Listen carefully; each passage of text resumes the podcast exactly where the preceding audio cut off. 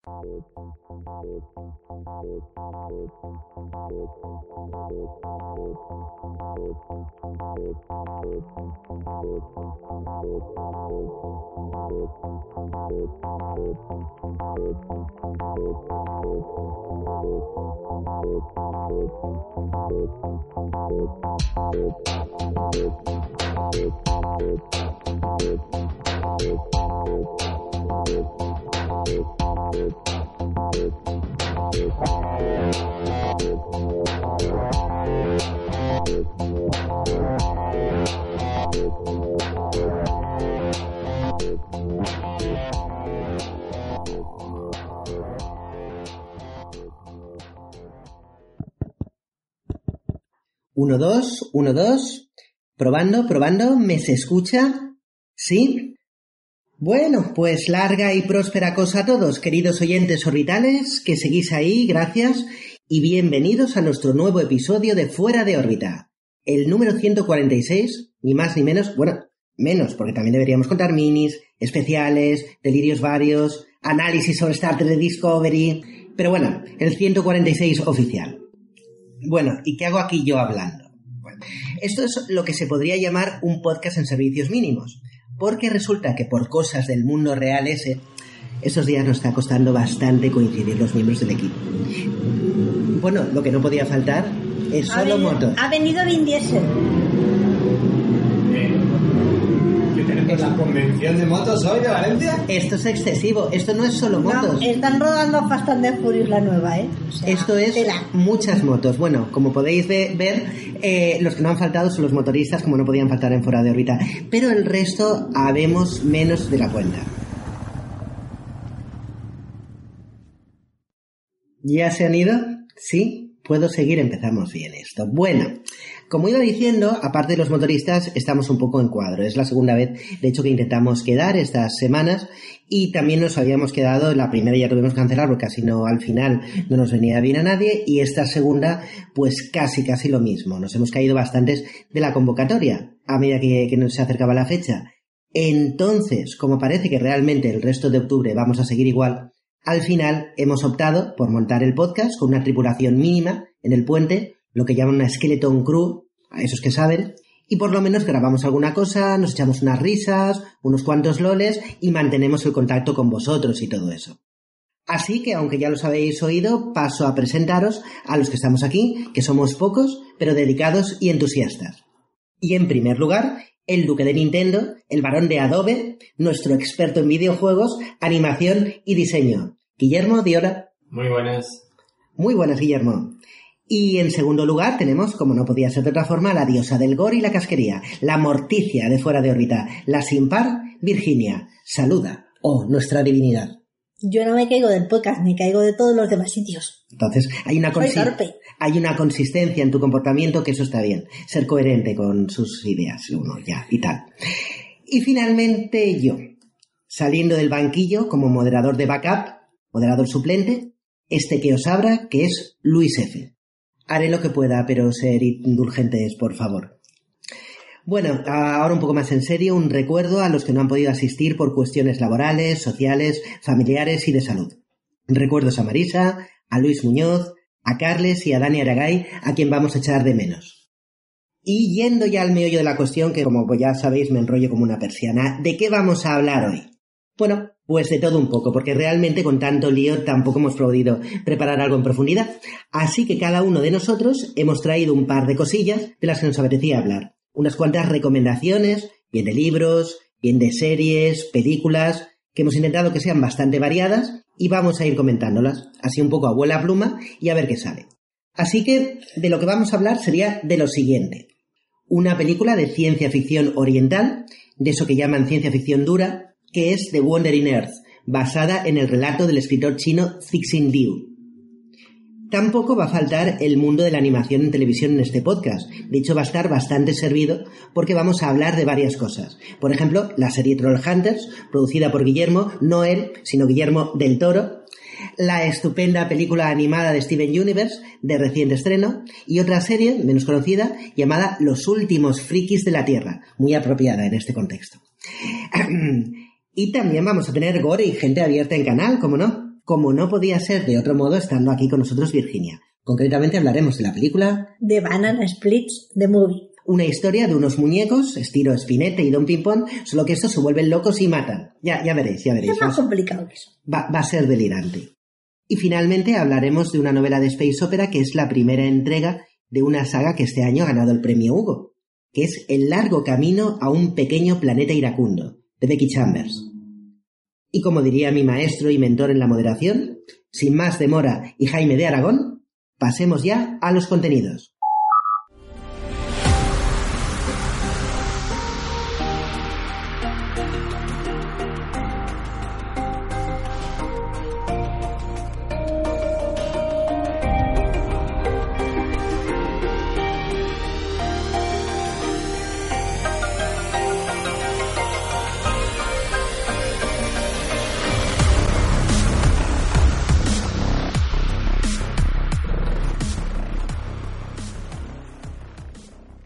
Bueno, pues vamos a empezar entonces por el tema cinéfilo. Así que quería hablaros de The Wandering Earth, que es una película de ciencia ficción espacial de 2019 que igual no habéis oído hablar de ella, pero ha sido la sensación en su país de origen, en China. En China, sin ir más lejos, ha derrotado a, lo que es Vengadores en Game, ha sacado más recaudación que Vengadores en Game, y aquí eh, en Occidente, en Europa y en España concretamente, ha pasado más desapercibida y no se ha estrenado en salas comerciales, pero sí que está accesible. Por los que tengáis Netflix, habréis visto que se estrenó hace, pues no sé, un par de meses aproximadamente. Pero bueno, entrando en el meollo.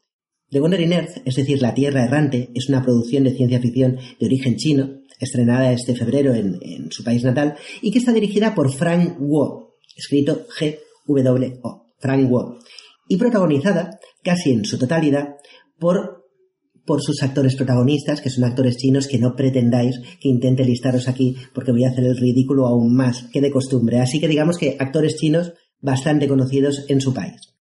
La película está basada en una novela corta del escritor de ciencia ficción chino Cixin Liu, conocido aquí en España sobre todo, eh, entre la gente que leemos más ciencia ficción literaria, por la trilogía que arrancó con el problema de los tres cuerpos, son tres libros, el problema en los tres cuerpos, luego el bosque oscuro y finalmente el fin de la muerte.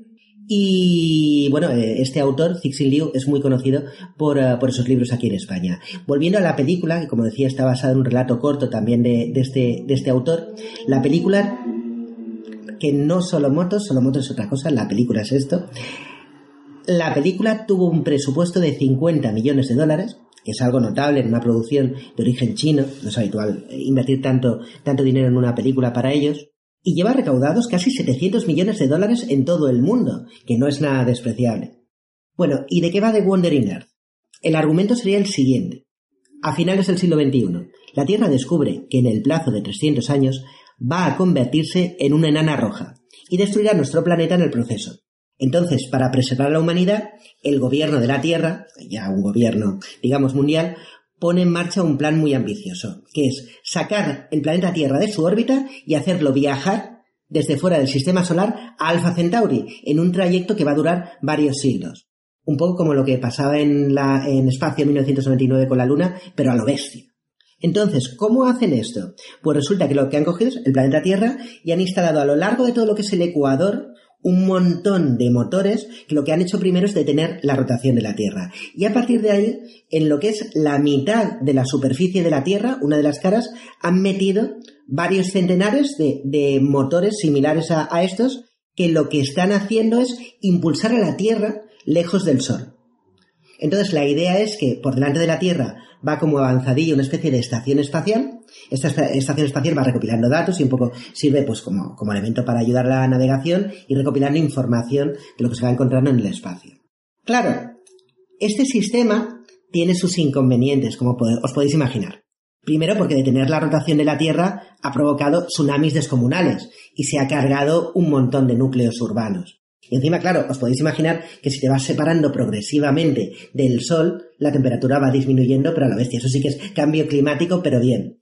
Entonces, en el punto en el que nos encontramos la acción, la Tierra lleva ya 20 años, digamos, alejándose del Sol. Estamos a la altura de, recordar que de Júpiter y ya está sumida en una nueva era glacial. Los seres humanos viven en ciudades construidas subterráneamente, bajo el subsuelo, donde se mantienen unas condiciones de vida razonables y solamente salen al exterior, que como os digo es rollo Polo Norte, para tareas de mantenimiento de los motores.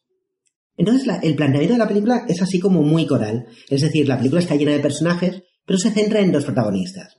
Un astronauta chino que ha estado sirviendo 20 años en la estación espacial que os comentaba, y aparte de eso, el hijo. El hijo se ha tenido que quedar en tierra, ha estado 20 años viviendo con sus abuelos y con su, con su hermana pequeña, adoptiva, y ahora lo que pasa es que ya tiene 20 años y es un joven que quiere salir a la superficie, verla y trabajar con, los enormes vehículos de los equipos de mantenimiento y, estas cosas. Como os decía, la Tierra a estas alturas ya está a la altura de Júpiter. Entonces la idea es usar eh, la gravedad del planeta gigante de Júpiter para que el efecto onda le proporcione a la Tierra suficiente impulso para seguir adelante saliéndose del sistema solar. Como suele pasar en las películas, porque si no sería un rollo, algo va mal. Resulta que hay un pico gravitacional de Júpiter, o eso dicen, hay un pico gravitacional de Júpiter que, aparte de provocar terremotos en la Tierra a escala mundial, lo que hace es que un montón, por temas de seguridad, un montón de los motores nucleares de la Tierra se apagan. Claro, con los motores de la Tierra apagados, lo que pasa es que la Tierra empieza a precipitarse así a lo bruto hacia Júpiter, empieza a caer hacia Júpiter.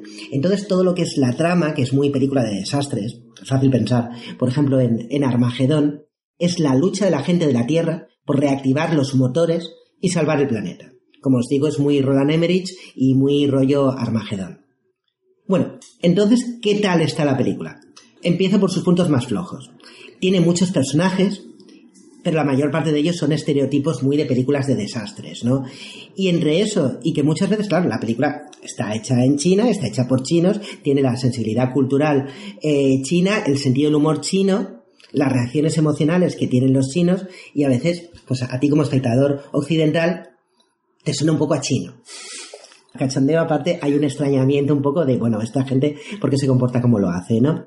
Las escenas de acción no están nada mal, aunque sí que se nota que, el realizador aún le tiene que recoger el tranquillo al género de desastres, a las escenas de acción y que aún los directores norteamericanos llevan mucha mili por, por delante con, con esto. De hecho, los efectos especiales la, película cuenta con un montón de planos animados en 3D, tiene muchísimos renderizados, cuida mucho el nivel de detalle en los vehículos, las naves, el paisaje donde está, pero tú sí que notas que lo que es la animación aún es un poco rollo animática de videojuego. Es decir, o sea, tú eres consciente, es muy evidente que son animaciones 3D. Te tienes que poner un poco en situación y hacer el esfuerzo de decir, bueno, pues lo han hecho lo mejor que han podido, está bien, se han currado los detalles, pero es aún muy evidente que es una animación 3D. Que es algo comprensible porque es la primera película de ciencia ficción china a esta escala, además, con muchos efectos especiales y muchas cosas. Pero dicho esto, dicho esto, la película aporta bastantes cosas interesantes. Claro, yo digo esto de la Tierra que la sacan de la órbita y tal, y dices, me, menuda fantasmada, esto no tiene nada que ver con la ciencia y ya está.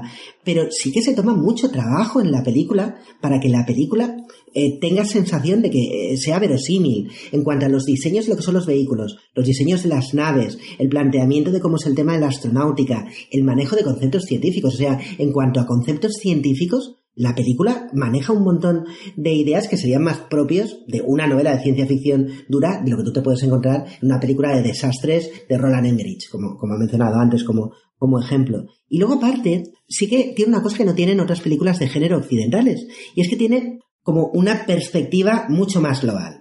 Es decir, la batalla por la supervivencia de la especie humana, que se extiende durante un gran periodo de tiempo, aunque nosotros solamente veamos este punto, en el que estamos a, a 20 años del principio del trayecto, no depende solo de un héroe. Siento que sí que sigues más al chaval que está abajo y al astronauta que está arriba, pero te das cuenta de que es un esfuerzo de toda la humanidad, que están trabajando todos a una, hay muchísimos personajes, tú eres consciente de que solamente estás viendo una pequeña parte del esfuerzo colectivo de toda la humanidad y eso le da a la película una personalidad especial, que a mí particularmente me, gustó mucho. Los que me estéis oyendo que hayáis leído los libros de Cixin Liu, del problema de los tres cuerpos, os eh, daréis cuenta de que esa idea de una lucha global de la humanidad por sobrevivir en un periodo y en un proyecto que es colectivo y que lleva varias generaciones y es muy a largo plazo, eh, esa idea está muy presente también en esos libros, así que es muy fácil detectar el feeling que debe tener la historia original, que por cierto yo no, yo no he, yo no he leído, pero creo que está publicada desde hace muy poquito, está a punto de publicarse en castellano. De hecho, eh, se ha publicado un libro de relatos, La Tierra Errante, eh, y ese libro de relatos incluye, pues, obviamente, el relato del que estamos hablando y el que está basado la, la película. Se, se ha publicado en España hace muy poquito. Así que, en resumidas cuentas, y a pesar de las limitaciones que tiene The Wandering Earth, La Tierra Errante, sí que es una película que yo me animo a recomendar a los aficionados a las películas de desastres, los que tengan interés en el cine fantástico oriental y sobre todo a los que nos gusta encontrar cine de ciencia ficción diferente a lo que se hace siempre y con una cierta entidad en la parte de la ciencia. Y eso es todo lo que tengo que decir de La Tierra Errante. No sé si queréis comentarme algo, los que no habéis visto la película, ¿tenéis curiosidad por comentar algún detalle o...? Yo sí la he visto. Ah, tú sí que la habías visto, Yo no sí, sabía. Yo sí, yo, yo la... Bueno, es que eh, en general me gusta el, el cine asiático y el cine asiático de ciencia ficción es raro. Suele ser siempre más de, pues, de la época del Shogun o de mm, nuestro equivalente a la época medieval, ¿no? Sí, lo que llaman, no recuerdo cómo se llama el género Tiene, de... tiene un género, sí. El Wuxia. Exactamente, el Wuxia es el cine de acción eh, de artes marciales históricos con elementos fantásticos. Efectivamente, pues entonces que eso que Netflix te hace la sugerencia y ves el trailer y dices, "Oh, pues no, no pinta mal. Y pues sí, es la versión eh, asiática de Armageddon, es que, Ujú. por decirlo de una manera. A ver, quitando los detalles que dices, bueno, voy a poner hard científico y, y vamos a ver si esto del, de los, los motores que tienen el tamaño cada uno del Tíbet, por lo menos. Sí, sí, O sea, son de- se ven, los motores son descomunales, son, rollo humanas, Himalaya. Se ven desde la órbita, o sea, entonces, bueno, ¿sabes? si ya te metes en el contexto de que estás sacando a la Tierra de órbita pa- para buscarle una nueva órbita, eh, ya a partir de ahí todo es cuesta abajo. Eh, y yo la, verdad es que la disfruté, sí que es verdad que te pierden a veces un poco los personajes, porque como no estamos acostumbrados al, a la cultura asiática, mm, pues a veces hacen bromas o yo qué sé, o igual tienen algún conflicto o lo que sea y tú no lo entiendes. Eh, para ti no es para tanto, ¿no? Y, y el pobre está que se derrumba. Y, y en esos momentos te pierdes un poco, pero bueno, Son muy excesivos en las reacciones emocionales los, sí, los son chinos. muy dramáticos, ¿no? No Sí. lo sé, pero bueno, no puedes decir sobreactuado porque tampoco está No, porque es también su estilo. Es- Es exacto, es que son así, ¿no? Entonces, pero quitando eso, mm, yo me lo pasé teta. O sea, la película es de acción, es divertida, no te aburres, los efectos espe- especiales están fantásticos. ¿A ti qué te parecieron? A mí me parecieron muy buenos. Sí que es verdad que, bueno, pero no puede, no, no, no puede, es que, a ver, Avatar y Vengadores ha hecho mucho daño.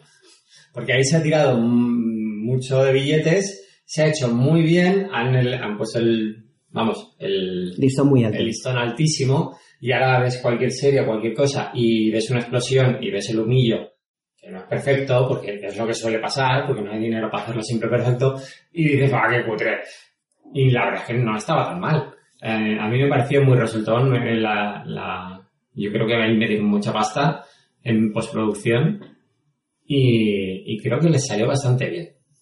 Pulgares arriba entonces Sí, para sí. la Tierra Yo la, la recomiendo, sí.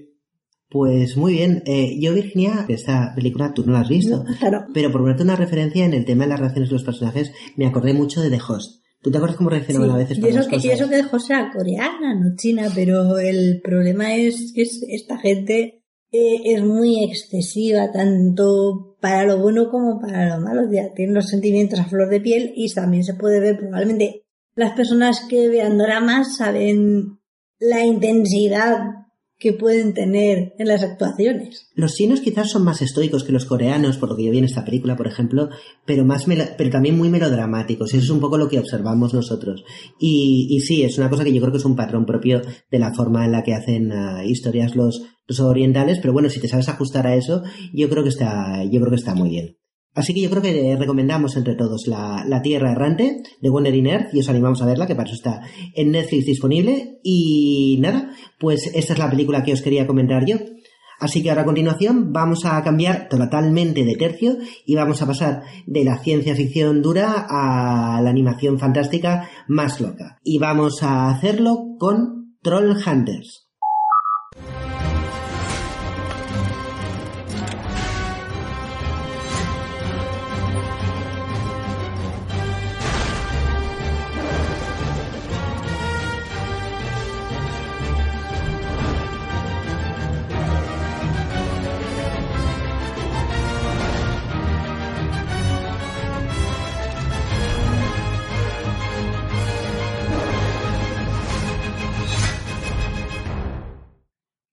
Así que por favor, Guillermo, si nos quieres hablar de Trollhunters, tú que has cogido esta serie de animación. Pues sí, es una serie que ya tiempo que quería buscar la excusa para comentarla porque la, he disfrutado mucho.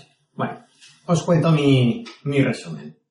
Trollhunters, Cuentos de Arcadia, es una serie creada por Guillermo del Toro y financiada por DreamWorks, que cuenta con tres temporadas que comenzaron en diciembre de 2016 en Netflix. Es una serie de animación 3D que cuenta la historia de un joven de instituto americano que encuentra por casualidad un amuleto mágico que le otorga una armadura mágica con la que puede enfrentarse a los enemigos más poderosos. Arcadia es a este universo lo que Sunnydale al universo de Buffy. Es el epicentro de concentración de todas las catástrofes. El guion es sencillo, que no simple. Trolls malvados en la sombra que quieren volver al mundo humano, ser malvados y conquistarlo. Y por otro lado, tienes a los trolls buenos que viven debajo de un puente, como no. Estos trolls cuentan con una larga dinastía de troll hunters o cazatrolls, título que se otorga a aquel que ha sido elegido por el amuleto para proteger a los trolls de buen corazón y humanos.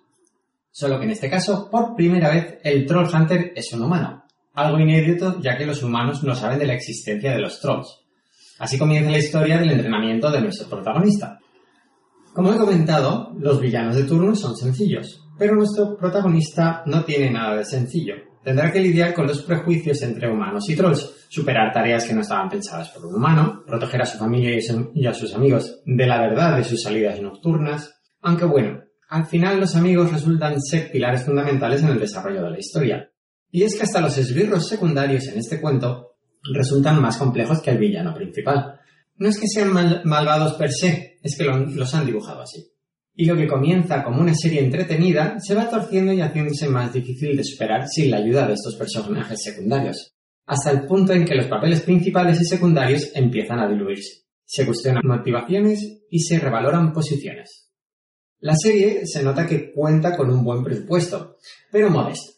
Y se aprecia que la serie es barata, en el sentido de que aprovechan los recursos que tienen lo mejor que pueden. La animación es agradable, básica, pero fluida correcta iluminación y muy colorida, jugando con el mundo de las gemas de los trolls. Aunque la animación va mejorando conforme va avanzando la serie, se nota que debido a su aceptación incrementan el presupuesto. Y lo más importante, no bajan el listón. Después de tres temporadas aparece un spin-off que luego resulta no ser tan spin-off y que bien podría considerarse la cuarta temporada y sucesivas de Trollhunters. Three Below en inglés, Los Tres de Abajo en castellano, que cuenta la historia de tres personajes secundarios de las temporadas de Trollhunters. Bueno, el propio cartel de la serie ya te hace un spoiler de estos tres personajes, y se puede decir que no son de aquí. Pero os dejo que la veáis por orden, que es la mejor manera de disfrutar los tres de abajo. Y ya os aseguro que la cosa no hace más que mejorar. Sí que os diré que la trama principal peca de repetir un poco el guion malvado de turno que quiere conquistar el universo, pero lo bonito de esta serie es cómo se entremezclan las historias con las temporadas de Hunters. Pues muy bien, Guillermo. La verdad es que cuando nos comentaste que ibas a hablar de Trollhunters y me preguntas, bueno, la serie está de Trollhunters y tal, yo se lo comenté a Virginia, le dije que Guillermo quiere hacer una, un comentario sobre Trollhunters. Y Virginia estaba totalmente a full porque Trollhunters ha sido una de, y luego los tres de abajo ha sido una de sus series de animación favoritas en el último, en los últimos dos años, diría. Si es que no toman a los niños como si fueran tontos como otras. Eh, eso es lo, sí, es una de las cosas chulas de esta serie, es que no, no tratan al público de tonto. No, hay personajes que son más o menos cómicos, pero es una serie que intenta sobrepasar los estereotipos. Sobre, sobre todo el tema de los estereotipos, yo lo vi eh, con eh, los tres de abajo, porque sí que es cierto que a mí me molestó un poquito al principio en eh, la primera, en la serie de Trollhunters como tal, sí que es cierto que está el chaval protagonista, que es el que hace el viaje del héroe, mm. que es el, chaval joven al que le recae toda esta, toda esta responsabilidad, muy rollo Spiderman, y bueno, pues luego está su novia, y luego está su amigo gordito gracioso y tal. Son estereotipos que a veces me molestan un poco. Luego está el bully, luego está el empollón, como personajes secundarios habituales están todos los estereotipos clásicos. Y sin embargo, esos estereotipos van modificándose con el tiempo. Es que la idea de subvertir algunos de los tropos ese ya venía de la, de la mano de, de Guillermo del Toro. O sea, él dijo que la historia que más le gusta desarrollar es precisamente la de este Pepe, de aquel bully y el empollón. Mm. Que de ser eh, los, típicos, los típicos tópicos los vas de, de repente metiendo en, en la harina, los vas desarrollando, vas descubriendo que uno no es un alfeñique, sino que es valiente, y el otro, que va de duro, es vulnerable. Y, y yo a mí particularmente, en cuanto al tema de la subversión de los tropos, me gustó mucho, ya, ya te digo, Trollhunter está muy bien, está muy bien animada, me gustó mucho el tema fantástico, pero como sin entrar mucho en detalle, podemos decir que los tres de abajo tiran más por la ciencia ficción. Una cosa que me gusta mucho es como la subversión de, de los estereotipos es mucho más evidente en eh, los tres de abajo, porque digamos que hay dos chavales jóvenes protagonistas que son hermanos, y sin entrar en detalles de su verdadera identidad, es la hermana, la que es una persona más orientada a la acción y al combate, mientras que el, el hermano está más orientado a lo que es la tecnología, Mm. pero sin embargo ninguno de los dos es un estereotipo donde, por ejemplo, el hermano es un empollón así introvertido y tímido, o sea, el hermano es normal, le gusta la tecnología y pasa más de la violencia, mientras que la hermana tampoco es un rollo Xena, pero es mejor en temas de, de acción sin dejar de ser un personaje femenino. Y me gusta como eso, esa subversión de, de los estereotipos que empieza en Trollhunters, con- sobre todo con muchos personajes secundarios, la desarrolla mucho mejor en, eh, en los tres de abajo. Es una de las cosas que más me gusta de los tres de abajo, aparte que visualmente los tres de abajo, Trollhunters está muy bien, pero los tres de abajo visualmente me parece patante Sí. en, en- en su línea, o sea, realmente crea una imaginería, tiene un,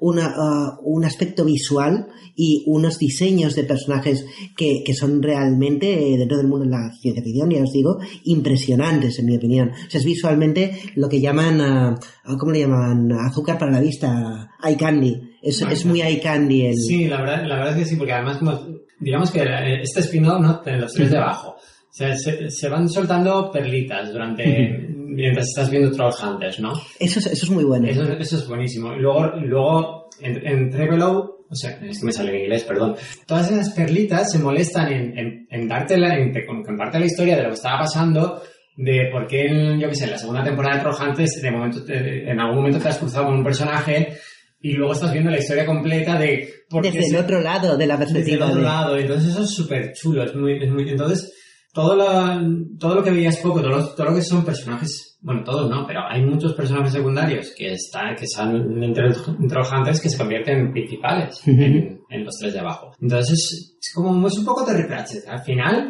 eh, empiezas a unir historias y tienes un mundo global Es, es un mundo muy, muy, muy rico.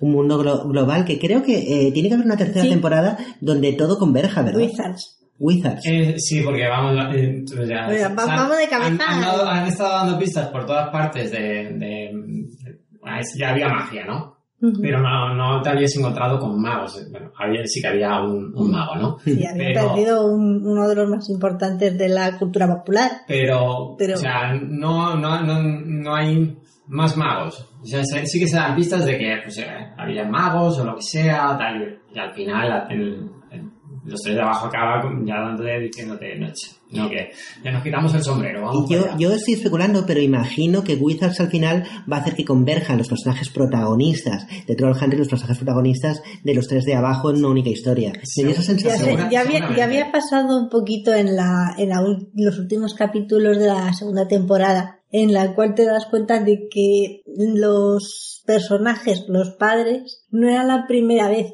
que acudían a la Tierra y no era la primera vez que podían conocer a los, a los trolls. Entonces, ahí Sí, hay mucho cierto. tema. Mm. Sí, sí, sí, sí, sí. O sea, al final son series que puede parecer que están solamente relacionadas ah, tangencialmente, pero a medida que vas profundizando te das cuenta No, no, de que sí que están muy de hecho, ya entrelazadas. conforme termina Trollhunters, eh, perdón, Trollhunters, los tres de abajo, ya ves cómo se empieza a mezclar mucho. Y, y luego lo que sí que quería comentar, volviendo a Trollhunters, Trollhunters, eh, no lo hemos comentado aquí mucho, pero tiene un reparto de voces que es realmente notable, y especialmente para los trekkies. Que bueno, Virginia podría hablar un poco de eso. Sí, eh, durante la primera temporada y parte de la segunda, el protagonista era el chico que hacía de Chekhov en las películas de Abrams. Anton Yelchin. Anton, Anton Yelchin. Lo que pasa es que eh, por culpa de ese, de su muerte tan desgraciada y tan estúpida, porque es una muerte estúpida, hubo que eh, sustituirle. De hecho, probablemente un giro en el argumento viene también a dar el cambio de voz. Creo que es el, el hijo de John Ritter. ¿Es Jason Ritter o es...? Pues no estoy seguro, lo estaba buscando, pero no sé quién es el que hace el papel de, de Jim en Sí, el- o es, primero, ¿no? o es el chico, chico. o es el chico que hace de meteoro. No, porque este otro chico, Charlie Saxton, es el que hace de Toby. Entonces, sí, es verdad, es el chico que hace de, de- el protagonista de Speed Racer, que es un actor bastante conocido. Te ha hecho ¿Alguien- muchas. Eh, Puede ser que sea Emily Hirsch. Emil, Emil Hitch. Emil Hirsch, efectivamente. Y Que bueno, de hecho sale en la última de Tarantino. Salen. eh, Sí, él es, el- él es el peluquero de Sharon Tate. Bueno, el, el, el exnovio peluquero de Sharon Tate. Es verdad, era él. Sí, Y ese es el que ahora hace en la última temporada de sí, Trollhunters. ese hace de Jim. Porque fue una historia, porque creo que la tercera temporada de Trollhunters tenían un montón de, de material grabado de Anton Yelchin antes de fallecer y mucho de ese material lo utilizaron hasta que en un momento determinado cambiaron al actor por otro actor. Y si te fijas, no, no vamos a entrar en spoilers, pero tú que has visto la serie sí que sabes que justifican el cambio de voz Pues de hay- cierta forma. Hay Sí, como sí. una especie de giro argumental que dice, vale, ahora va a sonar distinto. Y es por una razón y sí que tiene todo el sentido del mundo. Y estaba viendo un poco por encima el reparto que tenía Trollhunters y es impresionante. Por ejemplo, no recuerdo cómo se llama el mentor troll del protagonista. Ah, sí, Blinky. Blinky, la voz de Blinky es de Blinky. Kelsey Grammer, Sí, que sí. es el que hacía de Fraser. Fraser Crane. Y su, y su hermano gemelo malo es Mark Hamill. Mark Hamill, por ejemplo, sí que tiene bastante papel. Y estoy viendo un poco por encima otros personajes que, otros actores que, que aparecen. Está Clancy Brown, el malo de los inmortales, por ejemplo, y, y está, por ejemplo, yo he visto aquí a Angelica Houston. Está Thomas Wilson, que era el malo de, Biff. Era, Era era, Biff. En Regreso al Futuro. Ya os digo que hay personajes. Está Le- Lena Headley, hacía de Morgana. Sí. Clancy Eh, Brown. Clancy en, Brown, en Clancy los tres de abajo, la nave es Glenn Close. Sí, la nave que me sorprendió muchísimo. Glenn Close es la inteligencia Sí, es artificial. madre. Sí, es madre. Toma, qué fuerte. Bueno, pues eh, lo que estábamos comentando, es decir, o sea, ambas series, tanto Trollhunters como los tres de abajo, tienen un reparto bastante potente, que es prueba de que se han eh, querido invertir en un producto interesante. Entonces, un poco por ir concluyendo, le damos nuestro, nuestro sello de recomendación Ah, colectivo a Trollhunters. Jeffrey estará proof.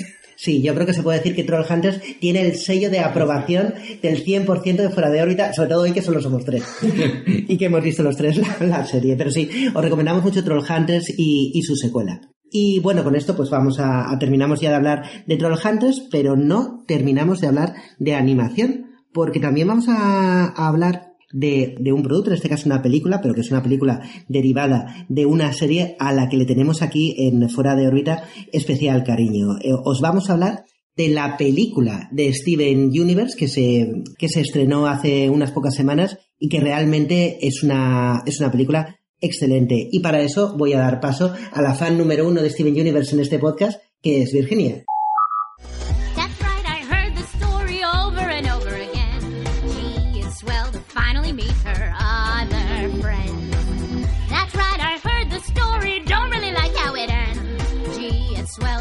Finally meet her other friend. What did she say about me? What did she say? What did you do without me? What did you do? Did you play games without me? What did you Virginia, cuéntanos A cosas. ver, yo iba a hablar de la mugre y de la gloria y me temo que en este momento vamos a hablar de la gloria. Bien, estupendo. Empecemos por la gloria, que es Sí. mejor. Porque, a ver, ¿cómo se podría definir la película sin entrar en spoilers? Lo primero es, no estamos hablando de la, como las otras veces que han sido tres capítulos juntos, no, esto es una película, película con su principio, nudo, desenlace. Y es un musical. De hecho, eh, como ¿Es un se- musical? Sí, se canta un mogollón. Se canta, pero todo el rato, o sea, que sepan la gente que va a haber canción detrás de canción detrás de canción. O sea, la gente la que, que diga no soporto que estén constantemente cantando, que se haga la idea. Pero es igual, porque está muy enlazado con todo lo que es la trama. Sí. A ver, sin entrar en mucho spoiler, sí que se puede decir, por ejemplo, que están los protagonistas, que de- ha habido un gap de dos años entre el final de la última temporada que ha habido y la película. Entonces, Steven se ha pegado el lujo de madurar, Pegar el estirón. sí, eh, madurar en todos los sentidos. Ahora tiene 16 años y los aparenta, no como antes. Y tiene Y cuello. tiene cuello. Cosa que antes no había, o sea, le, le salía la cabecita de los hombros. Entonces, están tan tranquilos, pensando en que ya tienen sus felices para siempre, cuando de repente alguien llega y le dice, felices para siempre, tu prima. Y tenemos una villana bastante especial, que se llama Spinella. Lo divertido de Spinella es que es como un personaje a medio camino entre las sinfonías tontas y Tex Avery por la forma en la que se mueve tan elástica. Y es que estuve mirando en Wikipedia cuáles son las cualidades de, de la espinela y parece que de, eh, en determinadas circunstancias de temperatura la espinela es flexible. Y me parece curioso que hubieran hecho que ese, esa cualidad de la, de la gema auténtica estuviera metida también en el, en el argumento, porque es como si fuera pues un cruce entre Plastic Man, la máscara y Jason.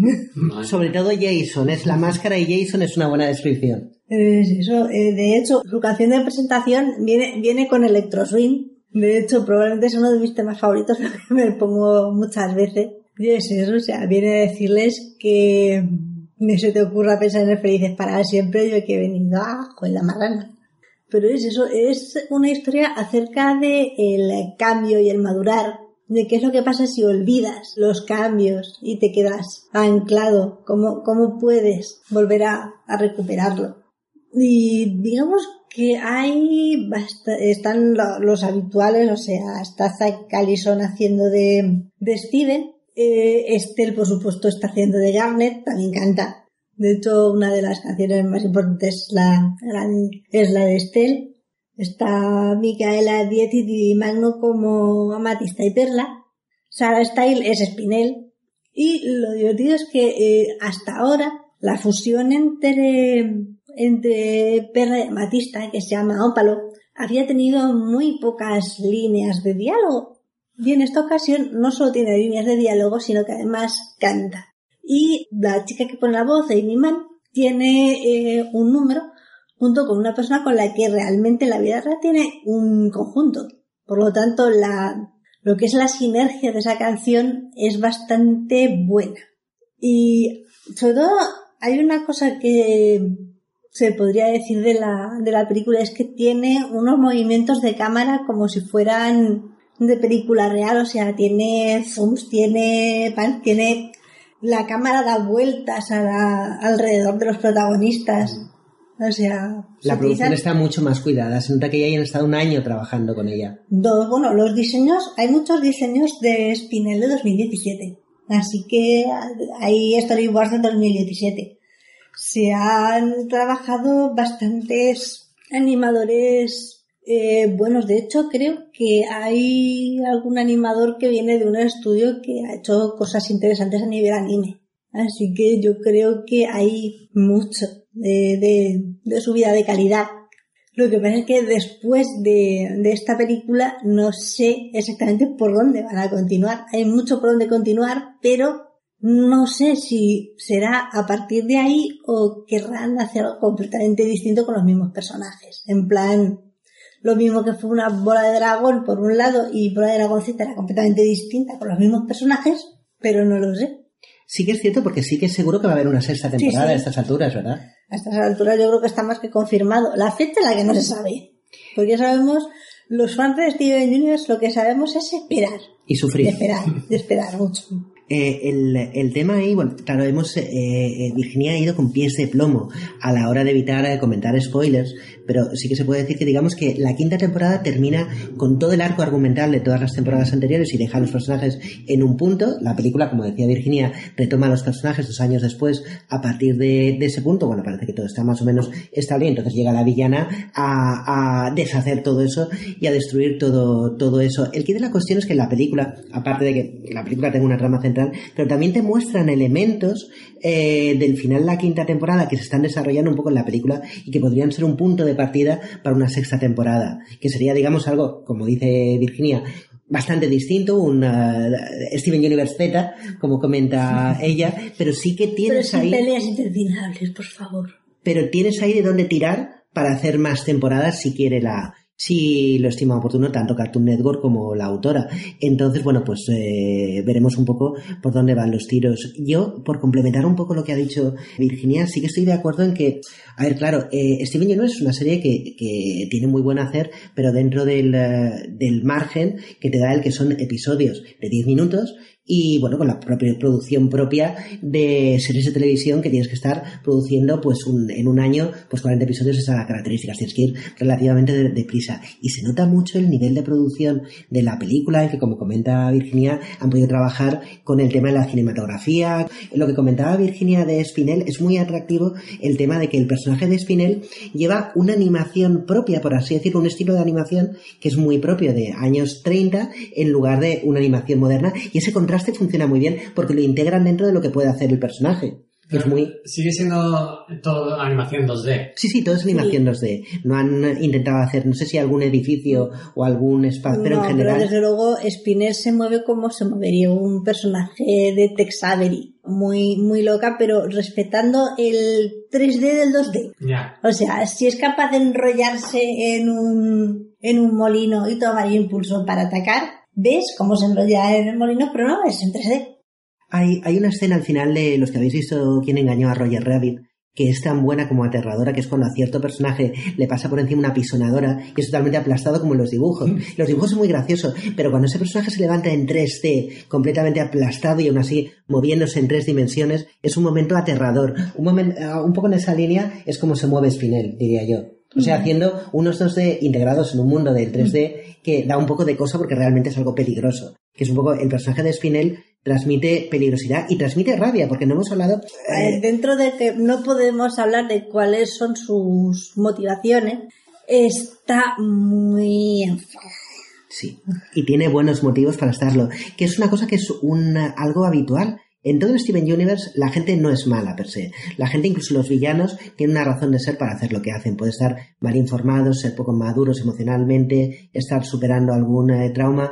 Y el personaje de Spinel va en esa línea también. Hay una razón por la cual está haciendo lo que hace que no es, que no es trivial y en la cual tú puedes hasta llegar a comprender hasta cierto punto al, al personaje, que es lo bonito de Steven Universe, cómo es capaz de dar cuerpo y personalidad y tridimensionalidad a personajes de, de, dos dimensiones, incluyendo a los villanos. Yo querría añadir, si me lo permitís, eh, del tema de la música, Virginia ha hecho hincapié en que la música es muy buena, la música sigue estando escrita por Rebecca Sugar, por la productora, y lo que es eh, la banda sonora, la parte instrumental, siguen estando en ella Ivy y Surasu, que son dos músicos que trabajan con uh, música generada por ordenador, que es muy buena, que es parte de la personalidad de, de, lo que es la serie, pero a eso se han traído un montón de artistas adicionales eh, que complementan mucho eh, lo que es el, la parte musical de la serie, pero querría, querríamos dejar claro que incluso aunque no te guste el musical, no son canciones que están embebidas y ya está, sino que están totalmente integradas en lo que es la trama, que te están contando por qué los personajes reaccionan como reaccionan y que te están haciendo avanzar la trama. A ver, sí que hay una que es una broma interna, que es probablemente la, última en la que ya salen en una escalera con plumas de marabú como si fuera una, una revista. O sea, dices, eh, ¿what? Sí, hay, hay mucho de juego con, con, los espectadores. Es que Rebecca Sugar es muy fan de los musicales, ella lo comenta, y ella comentaba que toda la vida había querido hacer un musical. Y es que era un proyecto realmente muy ilusionante para ella y se nota tanto en lo bien integrado que está todo, en el cuidado de, por la música y luego en los detalles que hacen referencia al principio, por ejemplo, de lo que es la película. Está contado como si fuera un cuento de hadas de Disney, la parte donde empiezas, que es un poco un resumen de todo lo que ha pasado uh -huh. en la serie. De hecho, la, la, persona que dibuja ese segmento que está hecho como si estuvieras leyendo un cuento uh -huh. es el mismo ilustrador que hizo The Answer. The Answer es uno de los eh, episodios de Steven Universe más populares. Que está... luego se convirtió en un libro de cuentos. Exacto, y está contado como si fuera un estilo de animación, creo que era de animación eh, de cuentos de hadas soviético de los 40, es, es que no me acuerdo del nombre, pero es un animador muy conocido dentro del mundo de la animación, lo que pasa es que no es de la, de la escuela de Disney, está orientado más a contar las cosas por, con sombras chinescas y todo esto, y ese estilo lo vuelven a utilizar al principio de la película. Como os digo, artísticamente Steven Universe, la película... O sea, si te ha gustado Mr. Greg, esta versión corregida y aumentada te va a encantar. Sí, Mr. Greg fue el primer episodio musical de Steven Universe, y esto es lo mismo, pero muchísimo mejor en muchísimos, en muchísimos aspectos. Y bueno, y aparte de eso, comentar que la película la podría ver alguien que no haya visto la serie, porque sí que se esfuerzan mucho en ponerte en situación, en resumirte con canciones y con clips un poco de dónde viene todo y quién es Steven y quiénes son las gemas de cristal, que son sus mentoras y todo esto. Pero desde luego, como recompensa a la película, si tú has estado viendo toda la serie, hay un montón de referencias a lo que es la evolución de los personajes a lo largo de toda la serie, quiénes eran en su momento, quiénes han llegado a ser y por qué han llegado a ser así, porque la película, aparte de contar una historia, es como una, no, sé cómo decirlo, como un reconocimiento de, primero de todo lo que han evolucionado todos los personajes de la serie, como, como comentabas tú, y, y como comentabas eh, tú, Virginia, de lo importante que es la, tu historia personal eh, y cómo eso te lleva a quién eres como persona y lo tremendo que sería que te quitaran eso para lo que has llegado a ser tú como persona, lo importante que es el pasado tuyo eh, en lo que es la persona que tú eres. La película es muy divertida, pero tiene ese pozo más profundo que tienen las películas de, de Steven Universe. Y con esto voy a parar, porque entre tú y yo, Virginia, podemos estar hablando de Steven Universe Vamos, si esto era para hacer un mini. ¿eh? hasta la muerte. Pero ¿Qué? y si- y si- ¿Qué mini? ¿Cómo que mini? A ver, es un mini, sí. un mini, Un mini sin- de los nuestros. Un mini sin spoilers. Ahora, si ya me pongo a tirar spoilers como una loca, Ah, nosotros nos podríamos, podemos tirar cuatro horas. podríamos hacer un podcast como Star Trek Discovery de Steven Universe por episodio. Claro, no haríamos otra cosa. No. Tendríamos que retirarnos de nuestras Yo, vidas. yo reconozco que, estoy, eh, que no estoy al día con Steven Universe porque es que no está completa en Netflix y buscarla la verdad es que me da pereza. Sí. Es, es, Y, y me da, y me da rabia. No, bueno, precisamente estábamos hablando Pero- esta semana con una persona que queríamos iniciar y viendo que solo está en Netflix, digo, joder, lo que te falta, ¿eh? Lo que te falta. Claro, Sí. nos estaba comentando cosas y, eh, y- y decíamos, ¿y dónde estás? Y luego te dabas cuenta de que estaba en la primera temporada, creo que es la única que está en Netflix. Sí, yo he visto un poquito más, pero, Yo- lo te, te- te lo tienes que buscar por ahí. La, yo la seguía en, en, creo que era Cartoon Network, ¿puede ser? En Cartoon Network es No, donde en la emiten no la habitualmente. Pero la emiten aquí... ¿En pues, Boeing podría ser? En Boeing. Sí. Creo, que, creo que en Boeing. Pero claro, lo típico que estás viendo a media temporada, se ponen a repetir, cambian los horarios, la pierdes. Así es un rollo. manera. Seguir una, una serie por la televisión es, es un rollo. Y sobre todo yo tengo la sensación de que lo que son series de animación, que hay productos muy buenos, Avatar, o Korra, o Hora de Aventuras, donde también trabajo Rebecca Sugar, este Steven eh, Universe, eh, OK KO eh, y Gravity Falls, donde no es fácil, no están en una plataforma donde sea fácil entrar en esa plataforma y ver la serie íntegra. Steven Universe y Hora de Aventuras sí que están en Netflix, pero están solamente unas pocas temporadas. No están completas. Entonces te corta un poco el rollo, sobre todo cuando son precisamente historias que aunque cada episodio es autoconclusivo, llevan un arco de desarrollo de personajes Muy importante. Sí, sí, sí. Entonces, no es simplemente, bueno, veo unos poquitos episodios y ya está, porque tiene una continuidad muy fuerte. No sé por qué, y no es fácil, por ejemplo, irte y decir, bueno, no pasa nada, me la compro en Amazon. No es fácil encontrar No. en la colección completa. Yo lo he intentado y no, no, hay- no hay manera. Puedes tener la suerte de encontrar, digamos, las temporadas sueltas, o sea, en paquetes de DVD o, o hasta así, con suerte de Blu-ray, eh, si los han editado, pero nunca un paquete. En, en inglés sí. O sea, si tiras a buscarlo en inglés y tiras del extranjero, eh, puedes encontrar la, la colección completa. Pero en español no. O sea, si no te la has comprado en el momento que ha salido, si es que ha salido y la has encontrado en el MediaMar, ahora tiras a buscarla que no eh, y no. A mí me parece que no, porque sí que estuvimos buscando en un momento, un, cuando estábamos con las primeras temporadas, nos pusimos a buscar en Blu-rays y creo que solo había uno americano. Y ya sabéis que los americanos o tienes un Blu-ray multiregión o te lo comen los mocos. Yo me acuerdo que lo comentaba con Virginia porque llegó un punto que la serie Steven Universe nos daba, nos gusta tanto que empezábamos a sentirnos mal de descargar la, la, la serie, como decimos aquí, del desván de la abuela. mi, quiero darle mi dinero a Rebeca Sugar. Claro, exactamente. Queríamos darle nuestro dinero a Rebecca Sugar y no es fácil porque no es fácil comprar No. la colección completa de en Blu-ray de Steven Universe o de Hora de Aventuras. Entonces, yo tengo la sensación de que sigue existiendo el prejuicio comercial de que, bueno, pues como son series para niños, ningún niño que pueda ver un episodio en Boeing se va a molestar en comprar toda la... Te puedes comprar una película de, de Pixar o de Disney o de DreamWorks. Una película vale, pero todo el esfuerzo de hacer una tempo- varias temporadas y publicar eso, como que tienes la sensación de que en marketing se piensa que no hay público porque como es un producto para niños, Un producto para niños, pero que sabes que en cualquier momento las madres van a poner el cielo por según qué cosas. sí, bueno, cuando digo producto para niños, perdón, no se han visto las comillas. Comillas, producto para, para niños, cierro comillas. Porque gra- producto para niños responsables y con padres con dos dedos de frente que les explica las cosas. y tolerantes, porque realmente... Muy tolerantes. eh, tanto son series que se meten en derroteros que tienen un nivel de profundidad. Un niño puede ver Steven Universe y no darle muchas vueltas a las cosas y ya está, pero es evidente para un adulto que las series tratan temas eh, sobre la intolerancia, los problemas personales que tienes, tu evolución como, como persona y un montón de historias que no son, o sea, que tienen más carga de, de profundidad. Son series que son perfectamente visibles para un adulto o lo que seamos nosotros, que no se sabe exactamente lo que A somos. ver, nosotros somos los adultos con cabeza. Aquellos que tengan prejuicios con las relaciones personales y sentimentales con otros sexos ya no tienen tanta cabeza.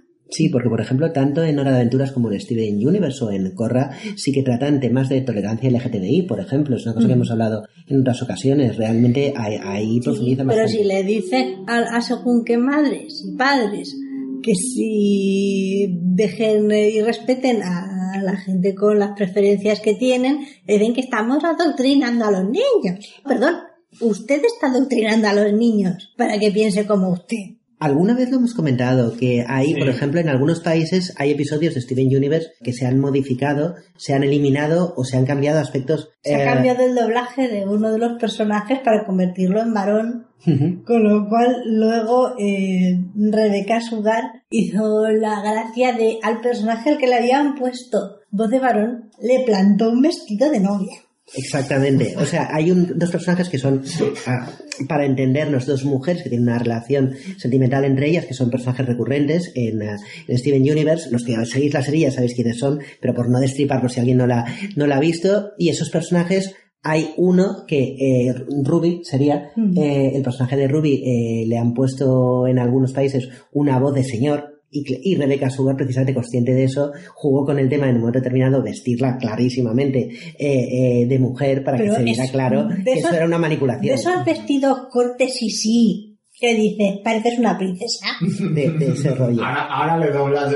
Ahora de ponle, ponle la voz del señor y a ver cómo te queda, chúpate esa. Eh, pero sí que es cierto que Steven Universe, incluso aquí, o asociaciones de, de padres, alguna de estas intolerantes y tal, que dijo, esta es una serie, eh, como, como dicen, a- a- adoctrinante y tal, de, en fin, Aquí, de- no he oído mucho ruido, que haya hecho mucho ruido. Un poquito, no mucho, pero sí que fue... hombre, sí que hizo más ruido. el- fíjate qué tontería, un capítulo de estar contra las fuerzas del mal en la que se van a un concierto y se ven a una pareja de señoras y a una pareja de señores besándose y dices, y, y además salen de fondo. O sea, ¿quién está buscando a los personajes del fondo? Eso es también porque eh, Star versus las fuerzas del mal es una serie de Disney y quizás tiene más proyección, o sea, tiene más visibilidad, por así decirlo, y probablemente por eso ah, llamó más la atención al elemento más cavernario de los espectadores. Pero yo creo que sí que ah, progresivamente, una cosa que a mí me parece muy bien es que las eh, series de animación se hayan metido también en temas de diversidad y tolerancia. Yo creo que es una cosa positiva. Porque los niños van a encontrar y van a ver y van a entender cosas que sus padres no quieren que sepan. o que a lo mejor el entorno le está transmitiendo ideas tóxicas y es bueno que tengan algún tipo de, de referente que no sea negativo. Es que ese es el problema, que es tóxico no dejar que los niños entiendan qué cosas. Sobre, sobre todo y hay niños a los que les puede afectar muy de cerca según qué experiencias y ese tipo de, de referentes pues les puede ayudar a seguir para, para adelante. Y muchas veces han habido testimonios en esa línea de, de muchas series, ya no de animación, donde se tratan en estos temas de una forma abierta. Sigo en Instagram a Rebeca Sugar y muchas veces le, le- le dicen, oye, yo empecé a ver, por ejemplo, aventuras y Steven cuando tenía una edad y gracias a eso que no me he suicidado porque yo pensaba que lo, lo que estaba haciendo era, eh, eh, no era no era correcto y tú me has enseñado que sí lo era. Te transmite una normalidad de algo que debería ser considerado como normal, pero en según qué tipo de entornos a lo mejor no se transmite así. Mm. Saliéndonos un poco de contexto, es que un, esto me, me trae a la cabeza porque últimamente lo típico que te pones a ver un- algunos vídeos en YouTube y YouTube te, te empieza a masacrar con, con vídeos relacionados, ¿no? Pues me- mi- la- las mejores frases de Dorothy Sborna de Las chicas de oro. Total, que empezaban a salirte mil historias y claro, me- llevo como una semana viendo vídeos de, de Las chicas de oro en, en YouTube. Y, y claro, eh, recordando un poco lo que era la, la serie, que, que fue en los 80, claro, luego ves algunos documentales sobre el tema y trataban muchos temas que eran, mm, por lo general, en la sociedad tabúes. Es decir, a ver, hablando, por ejemplo, del sexo y, y luego, por ejemplo, también eh, se trata de los temas de homosexualidad y demás. Y cómo lo manejaban en esa serie, o sea, la serie ha sido un, fue, fue un éxito en su momento por lo transgresiva que era para ser cuatro mujeres de muy avanzada edad que vivían solas y que llevaban pues una vida activa y se encontraban con mil situaciones y tal, todo eso desde el punto del humor. Pero tienen momentos realmente duros de, de- de, ¿sabes? De, de plantarse ahí y soltar, ¿sabes? Las ver- verdades como puños. Y esa serie, tú la coges ahora y la, la, la admites hoy en día y le, le lloverían de punta por todos los lados. Porque quizás hay, hay un entorno que se ha vuelto, no todo, yo creo que hay un entorno que se ha vuelto más progresista y se pueden hablar, por un lado se pueden hablar con más claridad de cosas que a lo mejor una serie de los 80 tendrías que ser más discreto, pero por otro lado también ha aumentado cierto nivel de intolerancia. Ha aumentado tanto la visibilidad de cosas que antes no se podía hablar, como también, y no sé si es un, un efecto, una respuesta reaccionaria, la intolerancia por parte de ciertas personas a hablar y a aceptar ciertas cosas como algo normal. No sé si estamos, a veces te planteas si estás avanzando hacia adelante o te están eh, estirando hacia atrás o estamos en una batalla entre Sí, tirar hacia es- adelante es y poco- que tiren a... Y, y yo creo que se, volviendo a lo que tú dices, se ve también en las series de ficción, porque Las Chicas de Oro era un caso muy particular, es Sí. decir, o sea, realmente el, o sea, por ejemplo, desde el hecho de que Las Chicas de Oro también trataba con normalidad que eran señoras mayores, pero que sin embargo tenían relaciones afectivas, tenían sexo y, bueno, se enfrentaban con, con problemas que a lo mejor decías, uff, si no estoy interesado en una persona mayor, al contrario, o sea, estabas también visibilizando que la gente mayor también son personas, parece una tontería, pero es difícil a veces encontrar en la ficción personajes de la edad que tenían las chicas de oro, que eran las protagonistas, las cuatro de la Sí, serie. sí, sí. Y, y, y de eso va la cosa. Yo creo que la mejor ficción es la que te ayuda a, a, digamos, abrir un poco la mente y entender que hay muchas formas, hay muchos tipos de vivencias y muchos eh, estilos de vida y muchas formas que son perfectamente, perfectamente válidos. Pienso, pienso yo. Entonces, bueno, pues eh, nos hemos salido mucho del tema. ¿sí? Mucho, sí. Pero mm, venía a colación por eso, por, por lo que...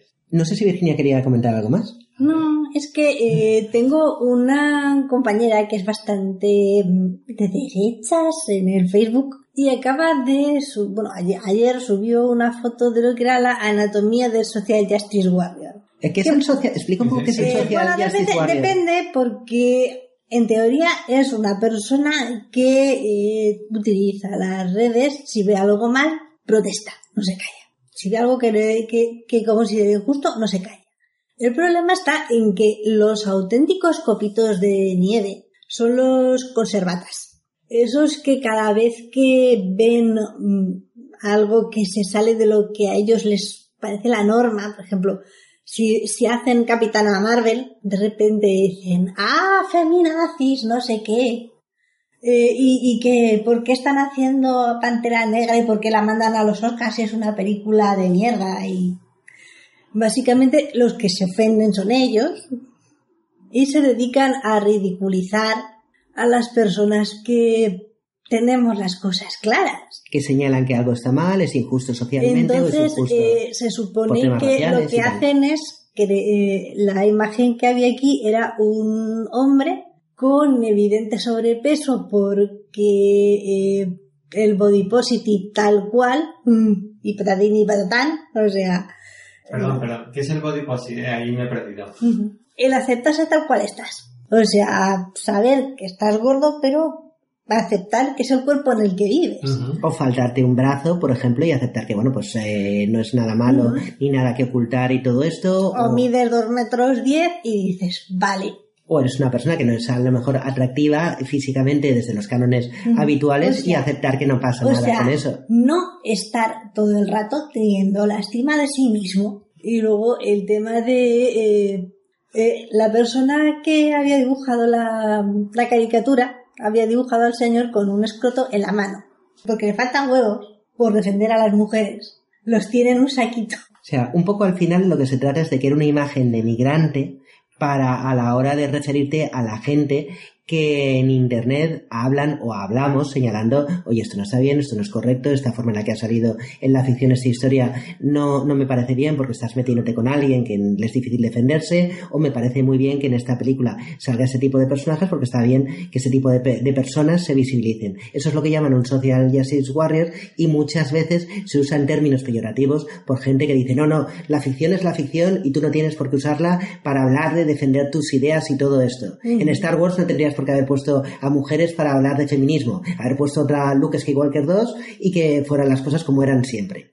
Más o menos eso es el tipo de críticas que te encuentras a veces en, en Internet y el típico apelativo que te encuentras es el de Social Justice Warrior en un sentido peyorativo. A ver, que nos llaman ofendiditos, pero que al final los que se ofenden son ellos, porque si no, no habrían hecho ese dibujo que se han picado. Porque al final el Los gilipollas se han picado. ese tipo de críticas suele venir de, de un cierto grupúsculo del fandom que es más intolerante o que acepta menos los cambios y que normalmente pues es muy conservador diciéndolo de forma generosa. A ver, a los gatos no les gustan los cambios.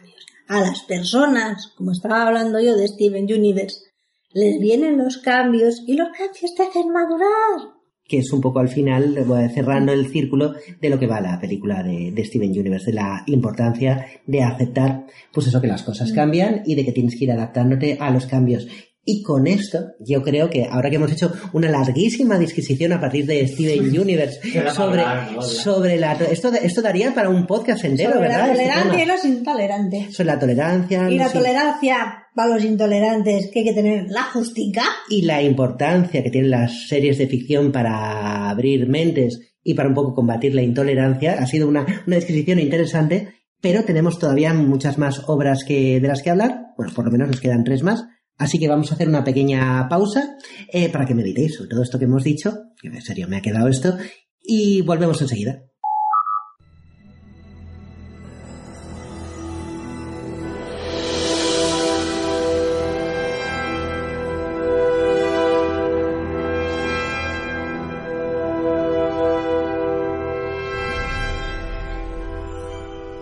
Los villanos son la salsa de las películas de ciencia ficción y fantasía, y no hay mejor villano que el que trasciende ese arquetipo de el malo y nos descubre de repente una motivación personal, un aspecto que le hace más humano y con el que nos descubrimos identificándonos. Eso es lo que vimos en la película Matrix de las hermanas Wachowski, cuando en una larga sesión de tortura que está infringiendo a Morfeo, el agente Smith desvela la auténtica desesperación que está impregnando su corazón digital. Un sentimiento mucho más humano de lo que él mismo se atrevería a reconocer. Decididamente, un momento de pelos como escarpias. ¿Puede oírme, Morfeo? Voy a ser sincero con usted.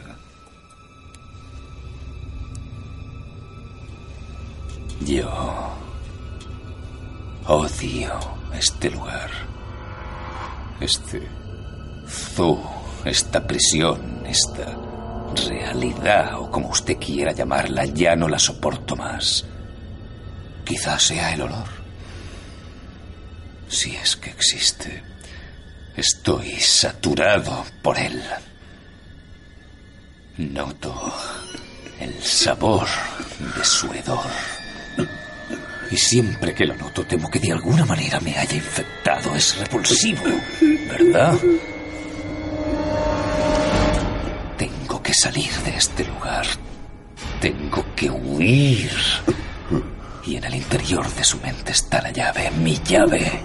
En cuanto Sion sea destruida, ya no será necesario que esté aquí. ¿Me ha entendido? Necesito los códigos. Tengo que conseguir entrar en Sion. Y usted tiene que decirme cómo. Va a decírmelo. O morirá.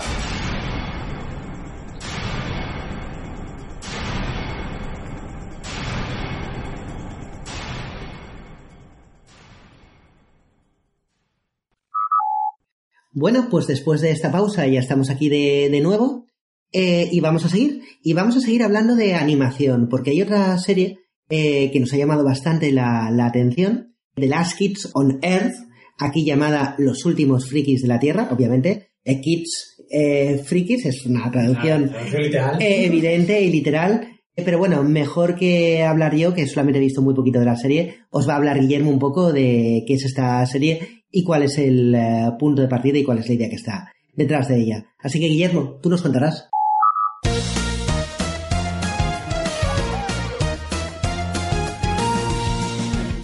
Pues quería comentar eh, esta serie que tiene una perspectiva graciosa. The Last Kids on Earth, o como lo han traducido en castellano, Los últimos frikis de la Tierra. En fin, bueno, dejémoslo ahí.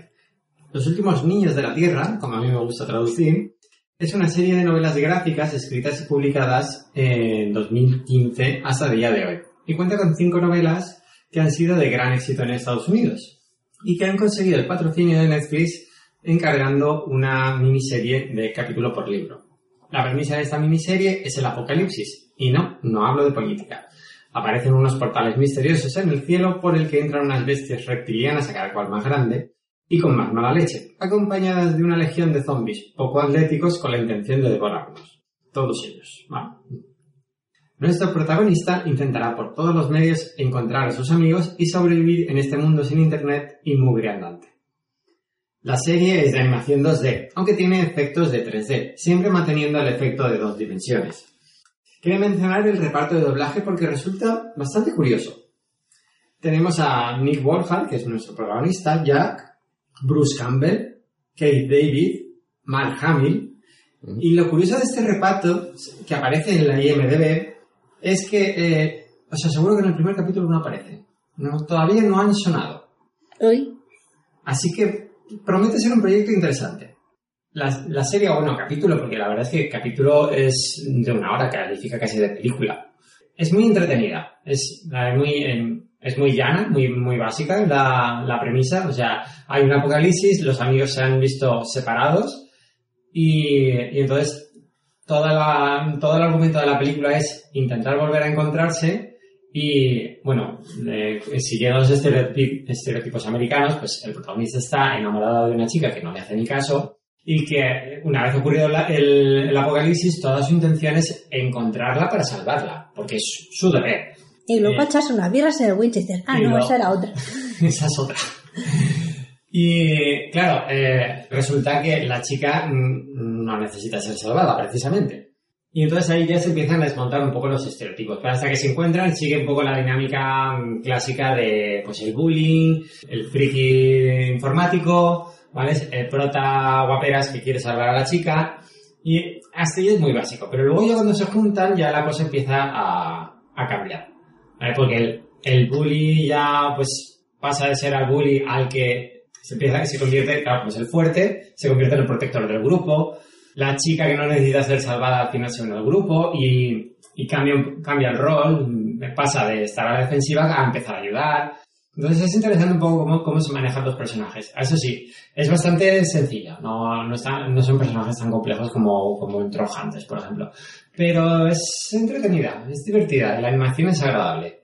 Ah, bueno, entiendo que eso está basado entonces en un, eh, en, eh, en un cómic que me Sí. estabas comentando. Sí, sí. Vaya, le, le- le echaré un vistazo porque me ha llamado la, la atención. Eh, cuando empieza lo que es el episodio pensé mucho en The Walking Dead porque es un tropo también muy característico. El protagonista se encuentra de repente solo, sin recursos, con la civilización que se ha hecho po- polvo, no cuenta con internet, como decías tú, ni con luz, ni con nada, y bueno, pues tiene que sobrevivir eh, como puede de lo que ha quedado de la civilización. Sí. Me hizo pensar mucho en The Walking Dead al principio de la... Tiene, tiene ese, ese rollito. Se pita el mapa y se, hace, se planifica ir a, a la tienda para robar provisiones y volverse a la, a, la, a, la, a la casa que tiene en el árbol para que es donde se iba a jugar y ahora es donde no llegan los zombies. Es- Entonces, Es, es muy película de, de, de zombies en ese sentido, son muchos sí, clichés eh, muy propios. Está lleno de clichés. Lo único lo que añaden aquí, por ejemplo, son estos especies de dinosaurios que aparecen, que, que son cada cual más, más violento. Y no sabes de dónde han salido, solo sabes que se han abierto estos portales. No se ha explicado el por qué ni, ni, ni dónde. El hecho de, que aparezcan, o sea, no tiene explicación. Directamente empieza así y es- ya está. Hay que vivir con ello. Eh, me recordó un poco a, una, a, un viejo cómic es- español, Fan Hunter, en el sentido también de que, bueno, pues, eh, digamos, la gente que conoce un poco el mundo de los cómics y el mundo de la ficción, al final es la que termina estando más preparada cuando hay algo de naturaleza fantástica que irrumpe dentro de las vidas de, de alguien. Y me tuvo un poco ese feeling con el chaval protagonista. Es un- sí, es un, es un poco ese, ese, ese rollo.